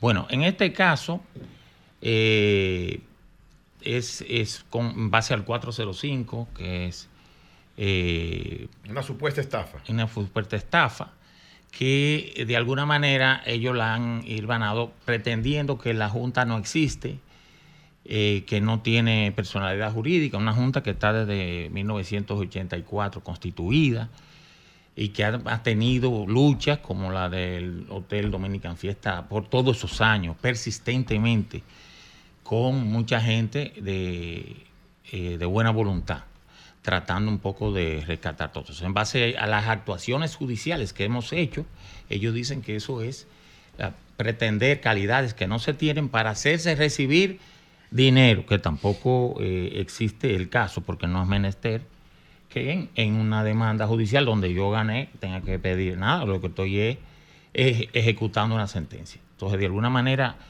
eh, estamos frente, digamos, a mecanismos desesperados de muchos de los promotores y de, la- de los propietarios de resolver. ¿Dónde, ¿Dónde debe estar registrada la junta de vecinos? ¿En el ayuntamiento, el distrito nacional? ¿Dónde más? Y en el Ministerio Público. Y en, esos, y, en esos, y en esos casos la junta de los casicajos está Claro, registrada. claro. De hecho, le- eh, la Junta de Vecinos no solamente que está registrada, sino que cada vez que celebra sus asambleas eh, participan representantes de conformidad a lo que manda la ley de municipios, representantes de los ayuntamientos para certificar que se hagan las asambleas, se eh, elijan las autoridades de la Junta de conformidad con la ley. Y sobre eso hay certificaciones. Y eso no, está, no ha sido puesto en duda por los tribunales a los que la Junta ha apoderado para hacer valer sus derechos. Pero claro que resulta preocupante que como mecanismo de generar presión o, o amedrentar a personas que utilizan las vías legales para hacer, eh, eh, para ejercer sus derechos de participación ciudadana, porque eso es lo que hacen los vecinos a través de las juntas de vecinos amedrentar a las personas pa- por el hecho de ejercer su derecho y acudir a las vías legales correspondientes para que les sean reco- reconocidos, eso obviamente que es altamente eh, preocupante. Y, y- y en este caso particular del que está hablando el señor Roberto, pues eso es básicamente lo que ha pasado. Hemos ll- llamaron a los miembros de la Junta de Vecinos a un proceso penal para ¿Quiénes? generar O sea, la demanda, ¿quién la, quién la puso Demanda. ahora? ¿Quién? Demanda la constructora Molina. Eh, este caso particular se trata de una construcción que es, en la que se inició sin obtener los permisos legales. Eh, y Es, una torre, constructora es una, Molina. to- Sí. es una torre que se está construyendo en la calle Bainoa, que es una calle sin salida, Sí. cul-de-sac, Sí. con una, eh, es, eh, de dimensión, un ancho de, de menos de 6 metros, que la normativa dice específicamente cuál es, es la densidad y cuál es la dimensión y la altura que debe tener esa construcción. Entonces, lo que la Junta advirtió es que se estaba se inició una construcción y se estaba vendiendo en diferentes ante diferentes inmobiliarias y promotoras proyectos con altura diferente que superan por muchísimo la en algunos decía que eran siete pisos otro decía que era 12 otro decía que eran nueve y cuando se logra obtener por luego de mucha insistencia los permisos se advierte que el ayuntamiento dio unas certificaciones de uso de suelo por unas medidas distintas. El MIBET dio una licencia de construcción por unas medidas distintas y lo que se estaba promoviendo era diferente. Y todo era contrario a la ¿Está normativa. paralizada la obra o se está La haciendo? obra está paralizada porque el Tribunal Superior Administrativo declaró nulo las certificaciones y declaró nula la licencia y se logró la paralización ¿Hasta qué nivel han llegado? hasta el segundo nivel. Eh, eh, Lo cual eh, estaría dentro de la normativa perfectamente. Sin embargo, estos otros mecanismos de presión que están eh, eh, viviendo, experimentando, personas que nunca en su vida han pisado, un tribunal, que aparecen como imputados y todo lo que eso puede implicar incluso en su vida eh, particular, pues tienen que enfrentar estos procesos. ¿Qué pasa con la Junta de Vecinos de los Casi Casos? Que es una junta que ha luchado, que se ha mantenido siempre eh, eh, vigilante de, de- de lo que pasa en su comunidad y, y pues entonces ha acudido a, a esas vías legales que la ley le permite para ejercer esos derechos y se ha mantenido firme, a Roberto. diferencia de lo que pasa en otros, en otros sectores. Roberto, la lucha de la Junta de Vecinos los Casicajos es bastante conocida en este país. Uno recuerda recuerda un supermercado que ve ahí, se hizo muy famosa esa junta. Tratando de entender el, el paso que ha dado esta constructora, en este momento la Junta Directiva que encabeza la Junta de Vecinos, ¿está vigente el periodo para el que fue elegida la Junta Directiva? Sí, sí. Nosotros tenemos dos, dos, digamos, dos bases legales que nos permiten accionar. Una es la, la constitución de un decreto que nos dio la incorporación desde 1984. Eh, y eso está vigente y está actualizada. Y, la, la- y paralelamente hay un registro en el Ayuntamiento del Distrito Nacional que está vigente. Esta directiva lo que tiene es un año y duran dos años. O sea que no hay ningún tipo de... Y además eh, hay una sentencia de hace un mes que ratificó la calidad jurídica, incluyendo para las juntas de vecinos que no tengan la personalidad jurídica que nosotros tenemos formal, de poder ejercer esos derechos colectivos a través de las juntas de vecinos, porque para eso es que están y se constituyen. Entonces, la sentencia, haciendo una interpretación de criterios que ya el Tribunal Constitucional ha expresado en varias sentencias, ratificó el criterio de que la Junta de Vecinos no le pueden, como un medio de defensa de la- del, del, del imputado o del agraviado o el que, el que sea demandado, decir, no, que ustedes no existen, porque él está ejerciendo una acción colectiva en nombre de una comunidad de vecinos, que muchos de ellos incluso no pagan o no que sea, pero todos son afectados por esa, esa violación. Bueno, pues ahora, ¿a qué nivel está el- este conflicto? ¿Dónde se está dirimiendo? Bueno, eh, este conflicto está en la segunda sala penal del Distrito Nacional. Qué desgaste, Eh, es un desgaste. pastor. Sí. imagínate que son seis imputados. Debe- debería haber un mecanismo de justicia. El eso. vecino. Siéntense los dos. eh, ¿Quién tiene la razón? Tú, repítanos el usted, nombre de la- de la como la vaina de. La caso resuelto de la, La ¿cómo llama la Molina. María? Polo. María Polo. ¿Cómo Sí, llama? sí. Caso cerrado. ya, ¿Cómo y resuelve un día a- a poner constructora una Molina. familia, una empresa, una comunidad, un Eh, vecindario. to- a Los coger lucha vecinos 10 tienen años que ir como si fueran criminales. No. Sí, sí, Caso cerrado de María Los directivos, sí. Y, y- y lo que normalmente debió pasar es que el Ministerio Público, al recibir esa querella, como los elementos constitutivos de ese ilícito no están y no lo Debió rechazarla. Debió, exactamente. Pero entonces el Ministerio Público la Sí. dio. ¿Ustedes se atreverían a hacer un debate con la otra parte aquí en el programa? Pero claro que sí. Julio, vamos a organizar eso. A ver, nosotros resolvemos a vaina, porque la ¿Y justicia es de aquí eso? es cara, No, es tardía, es chuipi. Pero no es Rosaina que te No, no, no, la fiscalía lo que hizo, el, el problema fue que la fiscalía hizo una conversión de la acción cuando lo que debió hacer fue archivar eso porque no hay ningún Claro, ilícito. Entonces. Coño, qué él- él lo que hace es que le- ca- hace una conversión de la acción de acción eh, privada a instancia pública a acción privada y le permite, esto le, esto le Ah, permite a la constructora seguir, Seguir por la vía privada. el- el Ah. o sea, Sin la fiscalía. seguir el proceso penal sin la fiscalía. Sin la fiscalía. Pero- es bueno. pero ahí no hay un delito. Esa instancia No hay un No delito, hay un no, no, no. No, no hay delito. Es claro que no. Todo es- Bueno, pues gracias, gracias y qué lamentable que ustedes estén pasando por esta, Esperamos que todo se resuelva. por esta situación. Qué lamentable.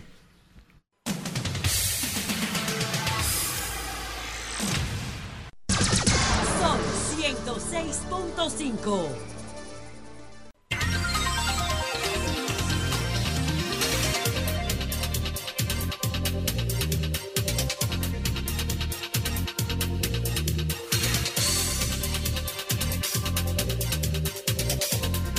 Sea el Dios Todopoderoso. Como siempre, la palabra del Señor, Salmo 119, versículos 7 al 11. La ley del Señor es perfecta, infunde aliento. El mandato del Señor es digna confianza. Amén. Mire. Amén. Amén. Señores, hay en estas elecciones hay tres actores fundamentales en sentido global. El primero son los partidos políticos. ¿Por qué? Porque los partidos políticos son el soporte de la democracia dominicana, del funcionamiento de todo lo que tiene que ver. Los segundos son los candidatos a cada una de las posiciones en que se está trabajando de manera particular y, tratando de ganar. En este caso, en el caso de las elecciones municipales, los alcaldes, los directores municipales, los regidores y los vocales. Y el tercer elemento importante en este proceso electoral es la Junta Central Electoral. Y yo creo que la Junta, encabezada por nuestro amigo Román Jaque, está haciendo el esfuerzo extraordinario de rescatar la credibilidad y la confianza para este proceso, porque yo reitero que tenemos el espectro de lo que pasó en febrero del 2020. Y la Junta está dando todos los pasos, desde mi punto de vista, precisos, claros, confiables, con los actores principales. Es decir, no hay un paso que dé la Junta Central Electoral donde no estén directamente todos los delegados de los partidos, tanto políticos como técnicos. ¿Para qué? Para, primero, que no haya nada en el camino que vaya a provocar una situación complicada y difícil. Y segundo, que todos confiemos en los resultados. La Junta ha hecho un pedido porque el gobierno tiene que jugar su papel también. El gobierno no se puede inmiscuir políticamente ni partidariamente, pero el gobierno es el gobierno, es el que decide todo lo que desde el punto de vista del funcionamiento de la nación. La Junta ha solicitado suspensión de la docencia desde el 15 hasta el 19. Es decir, desde el viernes hasta el lunes siguiente, porque por una razón elemental, las aulas de las diversas escuelas van a ser colegios electorales. Entonces, la lógica indica que tiene que ser así. Por lo tanto, evidentemente, que hay que entregarle con tiempo suficiente a la Junta Central Electoral las aulas donde van a operar todos estos mecanismos que van a servir de base. La Junta está actuando de manera correcta, permanente. Yo digo, los partidos, sus delegados técnicos sobre todo, tienen que jugar un papel esencial porque nunca ha habido problema en la votación. Nunca. En las votaciones nunca ha habido problemas, salvo. En las únicas elecciones que se han suspendido, que fuera del 2020. Pero generalmente la gente vota sin problema, sin ningún problema, vota en el tiempo que esté establecido, vota y sin ninguna presión, por lo menos desde que Roberto Rosario asumió la presidencia de la Junta Central Electoral, todo lo que fue el fantasma de fraude y todas esas cosas, todo eso se descartó. Los últimos procesos electorales hasta el 2020, todos los últimos procesos electorales, desde que Roberto estaba en la Junta Central Electoral, eran prístinos, claros, sin ningún, nadie apelaba ni fraude ni nada. ¿Qué pasa ahora? Miren, ahora hay una situación muy especial. Y es el conteo, si bien la votación va a ser manual, un error que algún día tendremos que reconocerlo, fruto también de ese espectro del, del 2020, pero ahora la votación va a ser manual igual. Te van a entregar, a todo el mundo le van a entregar su, su, su boleta impresa, votará y entonces los resultados se van a procesar de manera digital. Y ahí está la clave de la combinación Junta Central Electoral, delegados de la Junta, funcionarios de la Junta con delegados de los partidos. ¿Por qué? Porque en ese momento es que puede darse cualquier situación que pueda alterar la situación. La Junta ha dicho, no, no, aquí no hay ningún problema, hemos hecho muchísimas pruebas y siguen haciendo pruebas en cada momento. Y por el lado de la Junta no hay ningún inconveniente hasta ahora, por lo menos ningún partido, lo que, todo lo que han dicho los partidos, especialmente el Partido de la Liberación Dominicana, que es el que ha sido más agresivo en torno a eso. Pero hasta ahora, cada vez que la Junta, después de que ellos plantean algo, le dice y prueban, las cosas más o menos caminan bien. Yo reitero que va a haber un grave problema probablemente porque se ve sumamente agresiva la campaña en algunos sectores muy importantes, en algunos sitios muy importantes, sobre todo donde hay más votos, que es el Gran Santo Domingo y Santiago. El Gran Santo Domingo incluyendo a San Cristóbal. Oposición y gobierno están peleando de manera firme cada uno, cada uno diciendo que la, la encuesta lo favorece o que la situación lo favorece. ¿Qué es lo que implica esto? Que en algunos lados puede ser que se dé una votación bastante favorable a uno o al otro, pero podrían darse entonces situaciones de que de tener que pedir o una revisión de los votos o resultados en el Tribunal Superior Electoral. Y yo reitero, aunque la Junta Central Electoral se está manejando muy eficientemente y rescatando confianza, el Tribunal Superior Electoral no. Y ojalá, señores, ojalá que la situación no sea ni en la votación ni en el conteo. Ojalá que ahí todo salga bien y todo el mundo de una vez acepte los resultados de lo que pase ahí. Porque ciertamente, señores, hay un prejuicio, hay una situación complicada en el Tribunal Superior Electoral. La oposición, la Alianza Rescate RD tiene que hacer todo lo posible, todo, absolutamente todo. Primero, para que sus delegados en las mesas actúen lo más correctamente posible y garanticen que lo que ellos saquen sea lo que ellos saquen. Porque si van al Tribunal Superior Electoral ah, va a haber problemas, lamentablemente. Yo respeto, valoro mucho a todos los que son miembros del Tribunal Superior Electoral, pero evidentemente que con lo que pasó en el Colegio de Abogados hay una duda razonable de que ellos no van a actuar de la mejor manera. Ojalá en los casos que se presenten ahí no hagan a todos a quedar mal, pero evidentemente que Alianza Rescate RD tiene que hacer todo lo posible, primero por ir unificado en todos los sitios donde van, porque sus delegados estén claros todos, porque uno proteja al otro. Es decir, es muy difícil, y en eso, de alguna manera, la Alianza Rescate RD tiene ventaja, es muy difícil que un delegado pueda engañar a tres más. Puede engañar a uno, pero no a tres. Entonces, tiene que haber una coordinación clara ahí porque tienen que lograr que votación y conteo sea lo más favorable a ellos en ese momento. Porque si van al Tribunal Superior Electoral, la situación no se ve tan favorable. Cambio y fuera.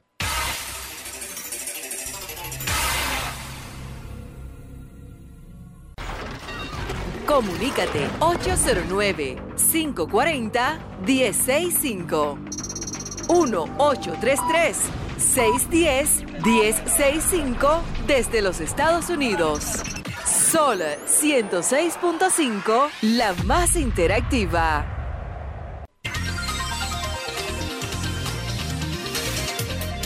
Tito, buenos días. Gracias, buenos días al staff del Sol de la Mañana. Camarada Sí. Eury, bendiciones. Bendiciones para ti, hermano. Yari Martínez de Cristo Rey. Adelante, Mire, hermano, mi adelante. hermano, una cosita leve a mi amigo Virgilio. Adelante, no sé si vía Fellito, vía la alcaldía. Nosotros felices y contentos aquí en Cristo Rey con Cristo Park. Pero hay una cosita, Virgilio, que se nos está yendo de la mano. Adelante, y es el tema de involucrar al presidente de la Junta de Vecinos, un pastor evangélico, para que coordine lo que es un patronato, gobernador del parque, que lo hace la alcaldía en todo lo que administra, porque el tema seguridad, poco a poco, como que se nos está por ir el parque por ahí. Llegan unas, unas banditas, una cosa que están merodeando, a pesar de que hay un destacamento que es policial, pero el parque necesita un poquito de cuidado y seguridad. Hay que agilizar gracias. eso. Atención, Carolina, Buenos Fellito. Muy buenos días, qué Buenos bueno días. que me entró la llamada, Dios le bendiga. Adelante. Amén. Fíjese, eh, Julio, yo vivo en el sector del ensanche Luperón y esa zona se alimenta del circuito 1 Capotillo. Desde ayer estamos en una avería. Ah, el circuito está concesionado. este. Eh, de este, sí. Entonces, el circuito está eh, concesionado. Todas las calles, 29 este, 27, 25, 23, 21, la 2 sur, la 6 sur, estamos sin energía eléctrica desde ayer por una, una explosión que hubo y todavía no ha aparecido una brigada. Es en el sector del ensanche Luperón frente al Play Pepe Lucas, detrás de la escuela, anteriormente a la escuela Haití. Atención, este, atención, por favor. Atención, Gracias. por favor. Atención. Gracias. Que no ha tenido el presidente suerte con las sedes. Bueno. Buenos días, Mire, adelante. mire, maestro, maestro, maestro. Buenos Ay, días. Usted sabe quién. Espérese que tengo que Maestro. felicitar. eh, dame un segundito. Ah, Tengo que felicitar el cumpleaños al periodista, nuestro amigo Héctor Valdés, de King King, que está de cumpleaños. Ah, King cumpleaños, felicidades, Felicidades, King King King. Lo Sí, sí, sí, no, sí. me sí. dijo que todavía no lo dejan entrar. Ya, eso yo lo resolví. maestro, ya- lo dejaron entrar a la opción de las 12. Sí, que sí, pero felicítalo. Pero lo dejaron entrar a la opción de las 12 ya. ah, Digo, a la semanal, semanal. A eso hermano, mismo, a la semanal. Felicidades a King King. Feliz Bueno, cumpleaños, hermano. Bendiciones. Un abrazo. Buenos días, Julio. Ay, Sí. Buenos días. Teneida Guzmán, Santo Domingo Norte. Ahí está. Adelante. José, te escucha. José te escucha atentamente. Vigilio, te Dime, Sene. mucho.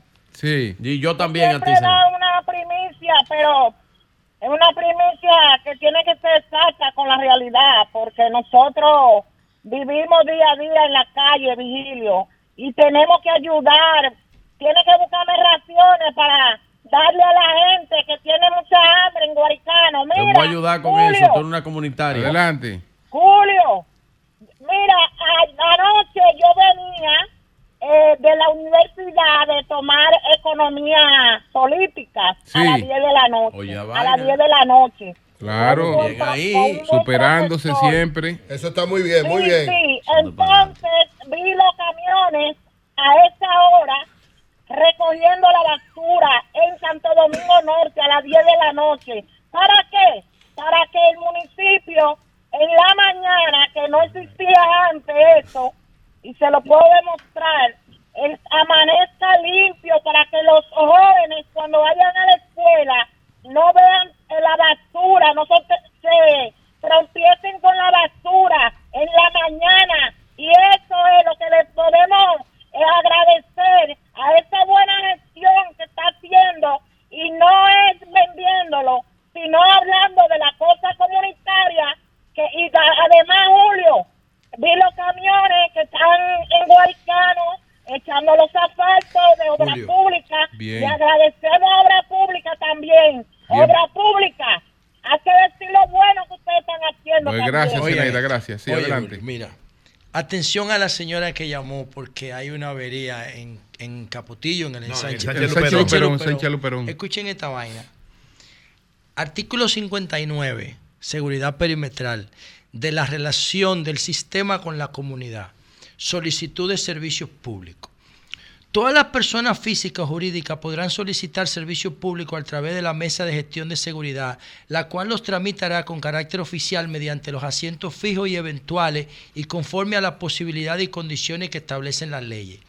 Párrafo. Para la solicitud de instalación o reparación de servicios públicos, colectivos o privados provenientes de instituciones públicas o privadas, la mesa de gestión podrá actuar en representación del perímetro de manera espontánea cuando la necesidad surja del inventario de seguridad o empoderada por la comunidad cuando la necesidad del servicio surja por incumplimiento del proveedor, por causa de avería o de accidente. ¿Qué significa este artículo 59 de seguridad perimetral? Que las solicitudes a la EDE no son individuales, las asume la mesa de seguridad. Entonces es la mesa de seguridad que coordina con una silla que tiene de sur ahí en Sí. cada perímetro y le dice, Y resuélveme y- el y transformador. pero de sur no tiene un alambre, no tiene un bendito No, sí lo alambre. No tiene, no, Sí lo tiene.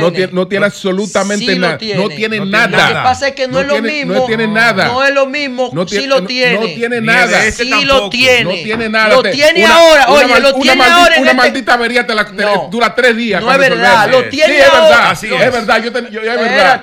Lo tiene ahora y lo tenía en el gobierno. No, no, es verdad. No, es verdad que No lo tiene. No es verdad que lo No tiene. lo tiene. No, antes sí lo tenía. Está No bien. tiene Antes lo tenía. Está bien. Usted, lo puede compa- usted no puede Está comparar bien. objetivamente Está bien. el funcionamiento de las no lo que, había en el pasado con No, ahora. no, es que hay- eso no, ya no otra puede cosa. comparar. Yo no me refiero No a eso. Lo comparar. tiene ahora y lo tiene antes.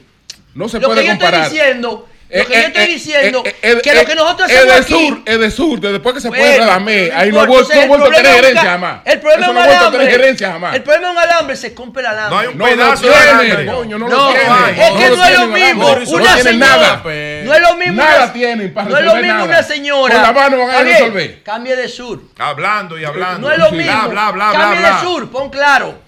Pon No, altísimo. no, no, eso es distinto. No, no, no, no, no. Eso es distinto. No, es no, no. Lo que yo estoy diciendo. Eso es privado, eso es privado. Lo que yo estoy diciendo que no es lo mismo una señora clamando en un programa de radio que por favor le manden la luz que cuando hay una gestión de gobierno a gobierno para que se resuelva, cuando tú Que, descentralizas si- el que poder. está escrita, pues tú crees que, que porque está No, escrita pero está resuelta. es un Es, que modelo. tú tienes que tener el abastecimiento modelo, que y, y tienes que, y tienes que tener la respuesta que porque, que porque, porque, porque, Ahora es que no porque, sirve. porque que está escrita Ahora no es que quiere no decir que está sirve. resuelta. No, pero es una cultura. Esa gorra que tú tienes, alguien la escribió. Esa camisa que tú tienes, alguien la escribió. Sí, sí, alguien pero, la pensó. pero alguien tiene que hacerla y suplirla. Y, que tú y tiene que haber eficiencia para eso. Pero 2007. alguien tiene que hacerla. Hay que hay que- y nosotros y alguien tiene que comprarla. Y alguien tiene que tener un almacén ahí. Pero hay que Para cuando se necesite llevarla. Alguien, tiene que tenerla ahí. eso. Porque del aire no puede salir. Sí, pero es que no podemos politizar algo tan. No, no, no, eso no está publicitado. Julio. Eso es un desastre. Eso no es Julio, ninguna pero es otra politización. cosa, es un desastre. Vamos a ponerlo sedes- claro, la- vamos a con las-. Las sedes son una vergüenza Vamos de este con gobierno.